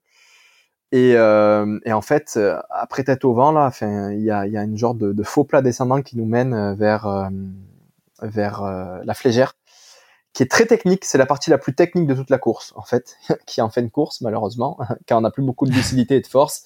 Et là, effectivement, je commence à faire euh, quelques petites erreurs. J'ai une cheville qui part à droite, une cheville qui part à gauche, je frappe un genou sur une roche, euh, je, je, manque de tomber euh, à un moment donné sur un saut. Et là, je me dis, mais, mais Matt, t'es en train de vraiment prendre des risques. Si tu te pètes un genou là ou une cheville, il reste plus de 7 km pour aller à l'arrivée derrière ça chasse aussi et c'est pas n'importe qui. Euh, tu vas te retrouver euh, à finir dixième ou vingtième si tu fais une connerie là. Et euh, j'ai pris la décision à ce moment-là de couper, de tout couper mon attaque, de tout laisser tomber et de, de voilà de maintenir cette magnifique troisième position qui me satisfaisait beaucoup à ce moment-là et d'être vraiment plus dans le contrôle de ce que je faisais pour éviter de, de me blesser. et donc voilà, à partir de là, j'ai vraiment sécuriser mes, mes appuis et puis mon, mon évolution euh, jusqu'à jusqu'à l'arrivée. Et, euh, et, voilà, c'est comme ça que ça c'est comme ça que ça s'est fait dans l'histoire. Comment est-ce que tu gères justement ces tout derniers kilomètres de course? Est-ce que c'est possible d'être serein à un moment comme ça ou c'est impossible parce qu'il y a la fatigue quand même qui te rentre un peu dedans? Tu as l'excitation de te dire que tu touches du doigt à ce podium et que sauf euh, incident de course totalement imprévu, il n'y a plus rien qui devrait t'écarter de cette troisième marche. Est-ce que, c'est quoi l'état dans lequel tu vis ces derniers kilomètres? Tu planes ou tu es au contraire hyper focus et euh, très rationnel et ancré dans, ce que, dans chaque pas que tu fais? J'étais pas prêt. C'est plus que je plane, je suis euh, plus loin que planer, je suis sur une autre planète. j'étais pas prêt, j'étais pas prêt parce que habituellement dans mes courses, je suis capable de visualiser par rapport à, euh, à la densité de coureurs qui est autour de moi, une position approximative. Mais je l'avoue, ouais, je suis vraiment, vraiment, c'est très très sincère ce que je veux, ce que ce que je te dis là je n'avais jamais, jamais, jamais, ne serait-ce imaginé ou évoqué la possibilité de finir sur le podium de l'UTMB cette année-là. Et même le top 10, je ne l'avais pas annoncé. Je l'avais en tête, au fond de moi, par rapport à mon niveau, mais à personne je ne l'avais dit, ni à ma famille, ni à mes amis, ni aux médias. Tout ce que j'annonçais, c'était, j'ai fait un UTMB en 2018, avec un certain temps. En 2021, ce que je veux faire, c'est un UTMB en retranchant au minimum une heure sur mon temps. Voilà, c'est tout ce que j'avais annoncé. Mais voilà, j'avais quand même imaginé un top 10. Et me retrouver en troisième position à ce moment-là, je l'avais jamais visualisé, donc j'étais pas prêt, j'étais pas prêt pour ça. Euh, et là, j'ai commencé en fait à, à planer. Euh, c'est, je vais pas, je vais pas pouvoir te le décrire en fait précisément ce que j'ai vécu parce que c'est indescriptible. C'est trop puissant, c'est trop fort. Et en tant qu'humain, euh, vivre euh, une émotion euh, courte dans le temps aussi forte, on n'est pas prêt. On n'est vraiment pas prêt. Et c'est sûr que bien avant l'arche d'arrivée, lorsque tu rentres dans Chamonix, tu as déjà des milliers, des centaines de personnes qui t'acclament, qui crient ton nom, et tu commences à réaliser que tu vas arriver sur le podium de l'UTMB. et là, en fait, j'arrive pas à l'expliquer, mais et je me transcende en fait. Je me transcende. J'arrive à comme à sortir de mon corps euh, dans un drone et je me vois en fait euh, en train de courir par par en haut, en train de taper dans la main des gens. Et euh, j'ai l'impression de ne plus de ne plus être en contrôle avec mes faits et gestes. J'ai l'impression de d'être contrôlé par une force, force externe, comme si j'étais un robot et de faire ces derniers, euh, ce dernier kilomètre, ces derniers mètres, euh, voilà, sous une forme. Ouais, ta euh, conscience, c'est presque évacuer ton corps. Voilà, voilà, sous une forme mécanique, en fait, robotique, où euh, je souris, je tape dans les mains des gens, mais je, mes jambes courent toutes seules, mes gestes euh, font tout seuls et mes émotions, je ne peux plus les contrôler. Le, le, le sourire qui arrive sur sur mon visage, le le, le bruit, le bruit, en fait, les, les les sens, mes sens sont sont c'est trop fort en fait. Mon, mon ouïe, euh, c'est trop fort ce qui rentre dans mes oreilles. Mon, ma vue autour de moi, il y a trop de, il y a trop de gestes, trop de couleurs, trop de lumière, trop de trucs qui fait que ben, c'est, c'est vraiment un feu d'artifice euh, sensoriel euh, dont on, enfin, que j'ai jamais vécu auparavant et que peu de personnes ont vécu, qui fait que ben, c'est, c'est, c'est, c'est irréel, c'est totalement irréel. Donc je réalise mes gestes de manière euh, robotique jusqu'à arriver à l'arrivée et puis là la, la, tortue qui est en toi euh, enlève sa carapace. Voilà, et puis avec la fatigue, tout ça, je, voilà, je, je, fonds en larmes. Je vois, euh, je vois ma chérie, je vois ma famille, je vois mon papa, petit frère, petite sœur qui sont là, qui eux aussi pleurent.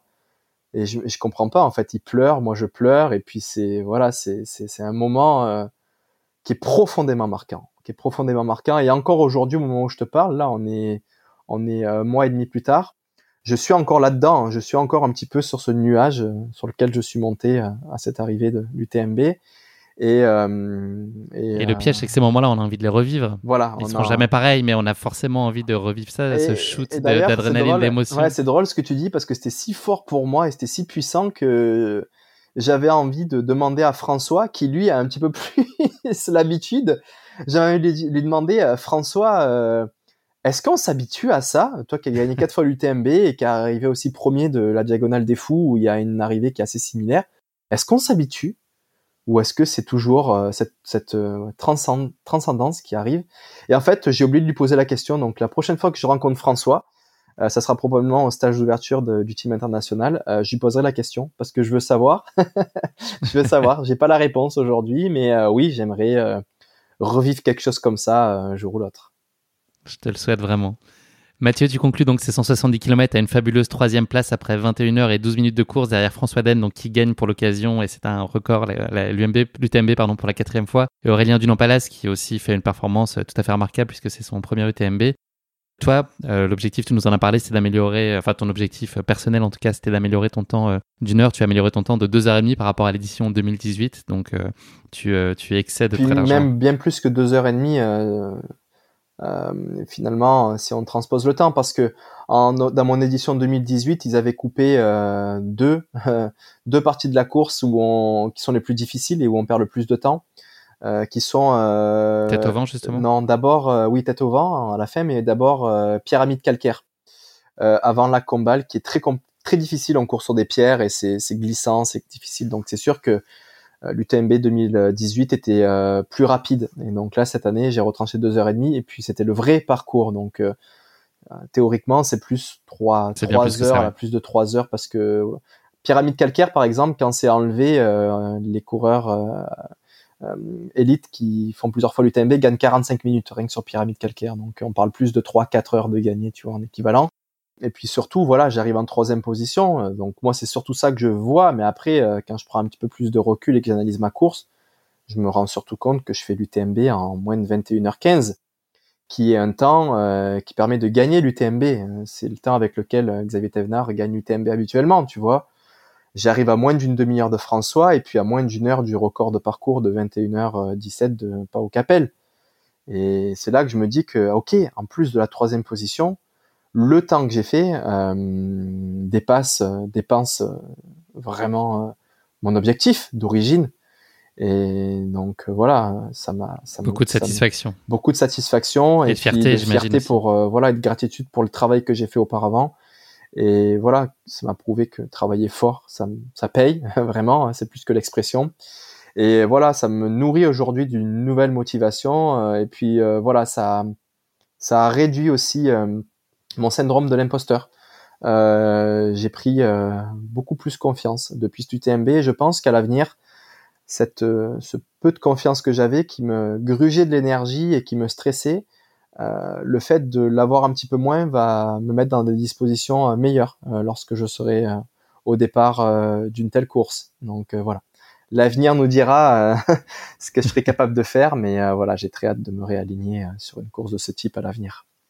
C'est important de le mentionner aussi. Donc, chez les femmes, la course a été remportée par Courtenay, qui a fait une performance euh, hallucinante puisqu'elle termine septième au scratch en 22h30, juste devant Camille Bruyas, une de tes aussi euh, collègues de l'équipe Salomon, euh, mais dans l'équipe française, qui participait d'ailleurs pour la première fois à l'UTMB à cette occasion-là, et puis la suédoise Mimi Kotka, qui termine sur le podium.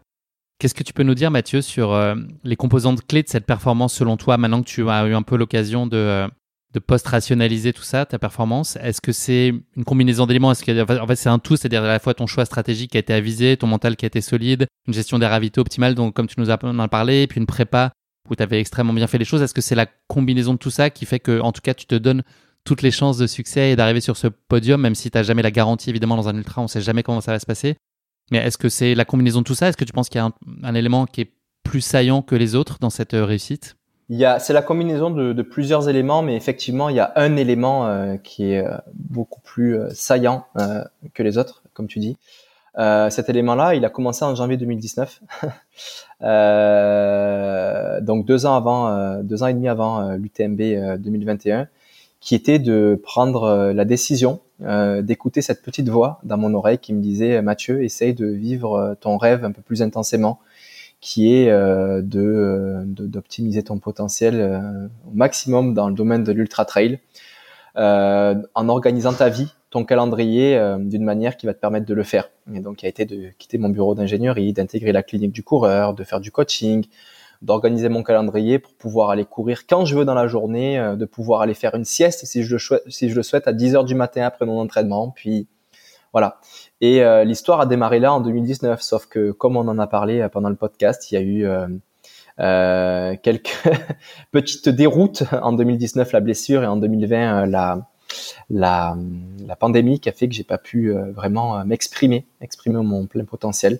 Et c'est seulement en 2021 que j'ai eu la chance de le faire. Donc c'est vraiment cet élément-là, suivre mon rêve, réorganiser ma vie, prendre le risque de le faire, qui a fait que je me suis mis dans les meilleures dispositions pour euh, faire ce que j'ai fait à l'UTMB 2021. Euh, Après, le deuxième élément, euh, un petit peu moins saillant, mais qui a quand même son importance, c'est que voilà, dans ma préparation de l'UTMB, j'ai vraiment fait quelque chose de très spécifique relatif à l'UTMB avec mon entraînement en montagne.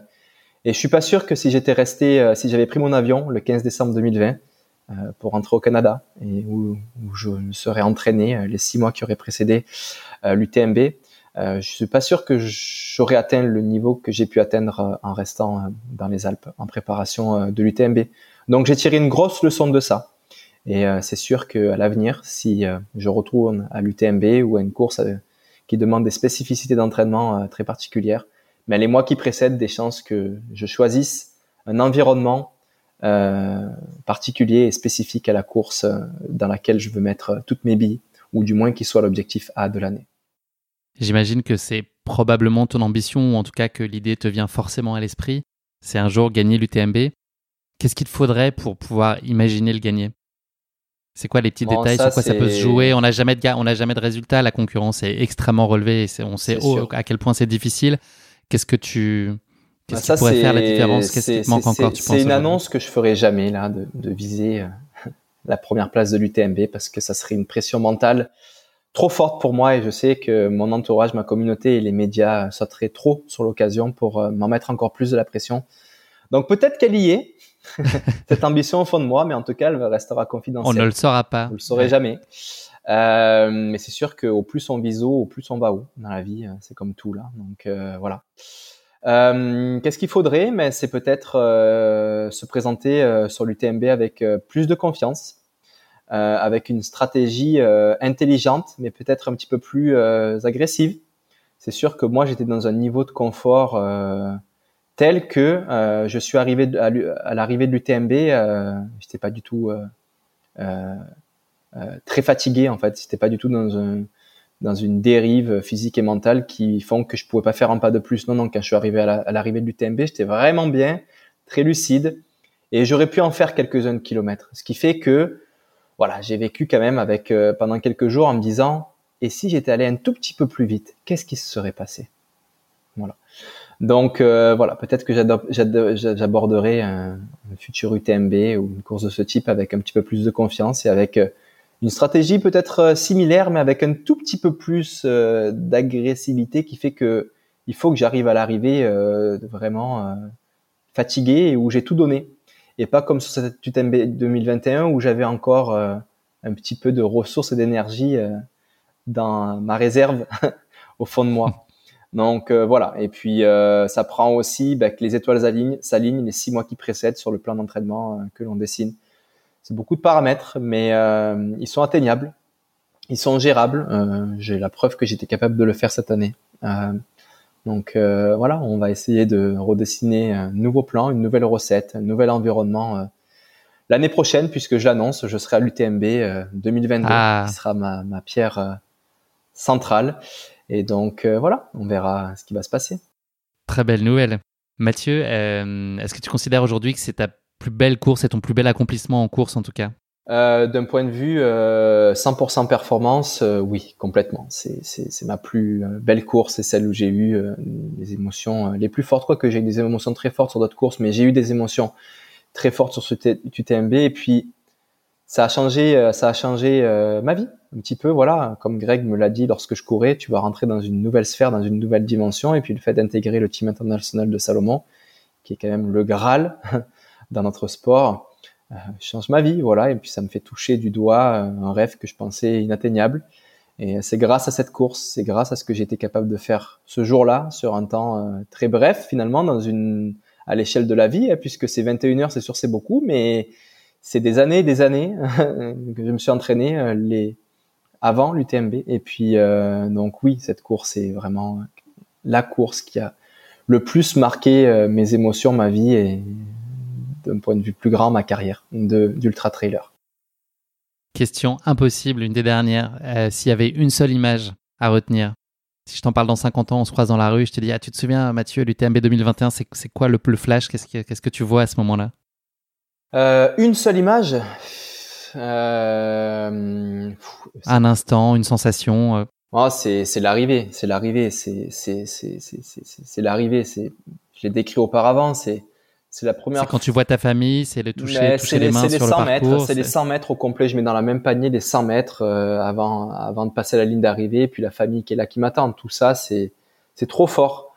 J'ai jamais vécu euh, quelque chose d'aussi fort et ça m'a vraiment euh, ça m'a vraiment surpris de perdre le contrôle et de me transcender moi, j'avais entendu des histoires comme ça, un petit peu ésotériques, de, de moines bouddhistes qui sont capables de sortir de leur corps et faire des trucs comme ça là. ça y est. je l'ai fait malgré moi. mystique, c'est fait. Je l'ai fait malgré moi. Voilà, je suis euh, moi aussi un moine de l'UTMB. Et euh, voilà, c'est tous ces gens qui frappaient sur la. La connexion est bonne au Tibet en tout cas, Mathieu. Là, je trouve que je t'entends bien. Ouais. et euh, voilà, passer la ligne d'arrivée, et puis euh, voir ma famille les yeux euh, remplis euh, d'émotions et puis on s'est pris dans les bras et j'avais mon cœur qui qui s'est mis à accélérer euh, malgré que j'étais arrêté à ce moment-là. J'étais en train de faire un fractionné de l'émotion. et, euh, et, voilà, c'est quelque chose que c'est certain que dans 20, 30, 40 ans, je m'en rappellerai encore comme si je venais de le vivre.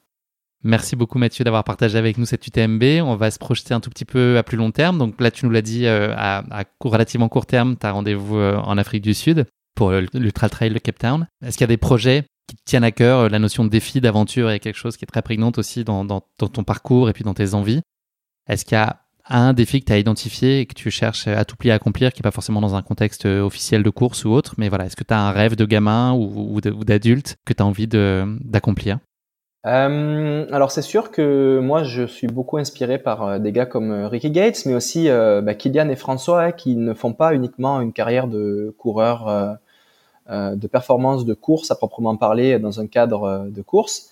Moi, j'aime beaucoup l'aspect aussi course-aventure. Et d'ailleurs, ben, je l'ai commencé l'année dernière avec l'accomplissement de l'aventure GRA1 au Canada.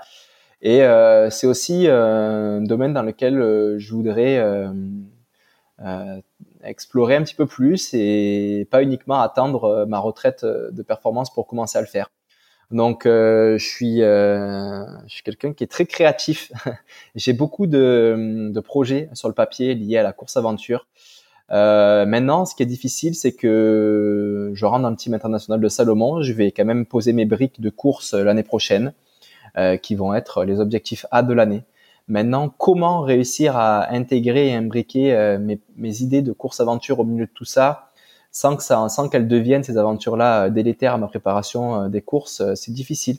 Je suis en train d'y réfléchir, mais pas trop. Je pense que je prendrai surtout le temps cet hiver-là, au moment où je vais hiberner au Québec, pour couper un peu de la course, pour vraiment dessiner ce calendrier-là qui va être pas sur un an, mais plutôt sur trois ans de course et de course aventure.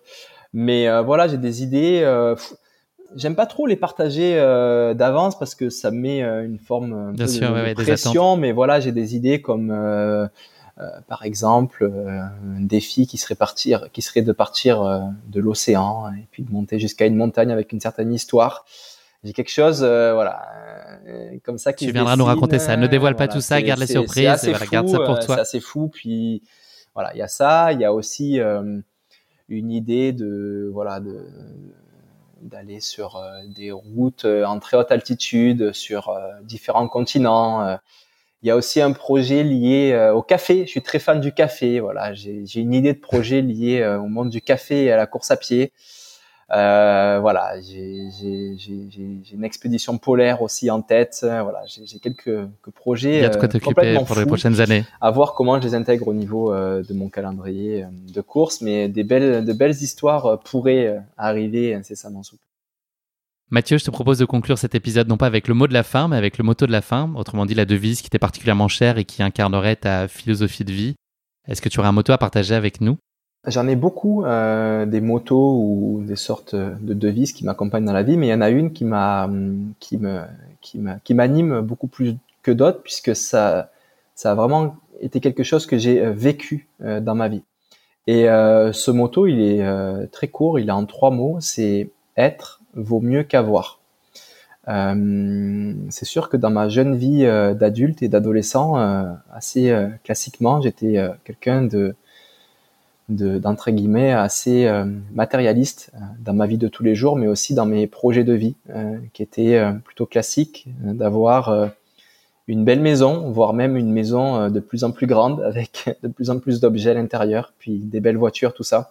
Et c'est sûr que la vie d'ingénieur m'a pas aidé à me sortir de ce truc-là parce que on a un niveau de vie et puis euh, des salaires euh, très tôt qui sont assez conséquents pour euh, s'entourer d'une bonne vie matérielle. Et voilà, mes expériences de vie, petit à petit, m'ont fait prendre conscience, c'est drôle, mais les plus fortes émotions de bonheur que j'ai ressenties, c'était à des moments dans ma vie où je n'avais euh, plus rien. Euh, j'ai plusieurs exemples. Euh, bon, il y a eu, c'est sûr, il y a eu Colanta récemment. Je me souviens d'un moment où j'étais assis sur la plage avec mes mes compagnons d'aventure, puis on n'avait rien du tout, mais matériellement on n'avait rien. On avait juste une machette. et puis on avait construit une petite cabane et on était assis le soir et tous les soirs on faisait ça, on regardait le, le, le coucher de soleil et j'étais rempli d'une d'une sensation de bonheur que j'avais rarement vécu. Et puis je me disais, mais, mais, mais c'est fou d'être autant heureux à ce moment-là et d'avoir rien autour de toi. Et ça m'a vraiment marqué, cette expérience-là. Et euh, depuis euh, depuis euh, deux trois ans, donc depuis 2019, euh, j'ai la chance de pouvoir faire du digital nomadisme, donc travailler sur mes sur mes sur mes activités intellectuelles hors bureau, mais je voyage beaucoup de pays en pays, ce qui fait que ben, j'ai plus vraiment euh, d'endroit où j'habite et j'ai plus vraiment d'attachement avec de matériel et je vis avec une valise. je vis vraiment avec une valise.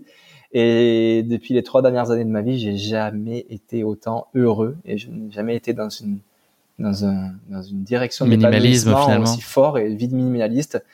et voilà, et je prends conscience que, que finalement, euh, ben, vivre des expériences euh, est beaucoup plus fort pour moi en termes de recherche de bonheur et d'épanouissement qu'amasser du matériel. Donc voilà, le motto être vaut mieux qu'avoir est très fort pour moi et résonne très, très, très, très, fortement, fortement au fond de moi. Puis voilà, moi j'ai envie d'être, euh, on peut conclure là-dessus, mais j'ai envie d'être, euh, j'ai envie d'être un papy euh, avec plein de petits enfants. et puis j'ai envie de les prendre sur mes genoux et puis j'ai envie que jusqu'à jusqu'au à partir du premier jour où j'ai des petits enfants jusqu'au moment où je vais quitter cette magnifique aventure qu'est la vie, je vais être capable de leur raconter des histoires de ce que j'ai vécu dans ma vie tous les jours. Voilà. Et je sais très bien que leur raconter une histoire euh, de euh, que j'ai passé ma vie à amasser euh, de l'argent sur un compte en banque pour vivre une retraite agréable ou leur raconter que j'ai eu des voitures avec des gros moteurs ou des grosses maisons, ben, c'est une histoire que je vais être capable de raconter sur une seule journée et qui va pas forcément les intéresser mes petits enfants. Voilà. Donc maintenant, je suis dans ce moto-là, jusque le plus euh, longtemps possible. Être vaut mieux qu'avoir. J'écris des histoires, je vis des aventures, et j'espère avoir être capable de raconter tout ça et que ça anime dans les yeux de mes petits enfants euh, jusqu'à jusqu'au bout de la vie. Merci beaucoup Mathieu pour ce moto très philosophique et euh, avec lequel on est forcément tous très, très alignés. En tout cas, c'est évidemment des vrais questionnements et sur changer un peu notre mode de fonctionnement tous. Merci beaucoup. C'était vraiment génial de pouvoir échanger avec toi. Merci de nous avoir fait vivre en mode non pas caméra embarquée, mais micro embarqué ta course épique, cette troisième place qui a été vraiment l'une des très grandes sensations de cette fin d'été dans la planète trail, mais qui avait évidemment dépassé ce cadre-là euh, bien plus largement. Félicitations, je ne serai pas le premier et certainement pas le dernier à te le dire pour cette performance d'exception et cette gestion optimale de ta course qui laisse augurer de performances euh, tonitruantes à l'avenir. Je te le souhaite euh, très sincèrement. Merci beaucoup d'avoir pris le temps de nous raconter avec autant de passion ton UTMB pour la première fois dans ce podcast. Euh, voilà, c'est chouette de prendre le temps. Euh, l'épisode sera très long, sera le plus long euh, de l'histoire de course épique en un peu plus d'une cinquantaine d'épisodes, mais je pense que ça valait le coup de vivre ça avec toi. Et puis voilà, il y, a beaucoup de choses que tu as à, faire entendre et à partager. Donc voilà, c'est une grande chance pour nos auditeurs et moi-même. Donc je te, je te, remercie pour tout ça. Merci Guillaume, merci de m'avoir donné la chance d'exprimer pour la première fois avec des mots euh, ma course épique euh, qui était l'UTMB 2021. Alors c'est sûr que j'ai raconté euh, ponctuellement à des médias, à des amis, à des familles, mais jamais avec autant de profondeur et avec une description chronologique de cette ligne de départ jusqu'à la ligne, ligne d'arrivée. J'ai mis aujourd'hui des mots sur ce que j'ai vécu, sur ce que j'ai vu, sur ce que j'ai entendu, sur les émotions que j'ai ressenties, et puis ça m'a fait plaisir de te les partager, et j'espère que ça fera aussi plaisir à, à tes auditeurs. J'ai absolument aucun doute. Merci beaucoup Mathieu, je te souhaite beaucoup de bonheur et de réussite pour la suite de tes aventures. Et puis je te dis à très bientôt. On se croisera donc, si j'ai bien compris, fin août du côté de Chamonix en 2022. Il y a de très fortes chances. Merci Guillaume et à très bientôt. À très bientôt Mathieu, merci. Merci à tous de nous avoir suivis. J'espère que cet épisode vous a plu. Pour ne manquer aucun épisode, n'oubliez pas de vous abonner sur les différentes plateformes de streaming. Et si le cœur vous en dit, N'hésitez pas à mettre le maximum d'étoiles sur iTunes, cela aidera Course Épique à se faire connaître plus largement encore. Merci et à très bientôt pour notre prochain épisode de Course Épique.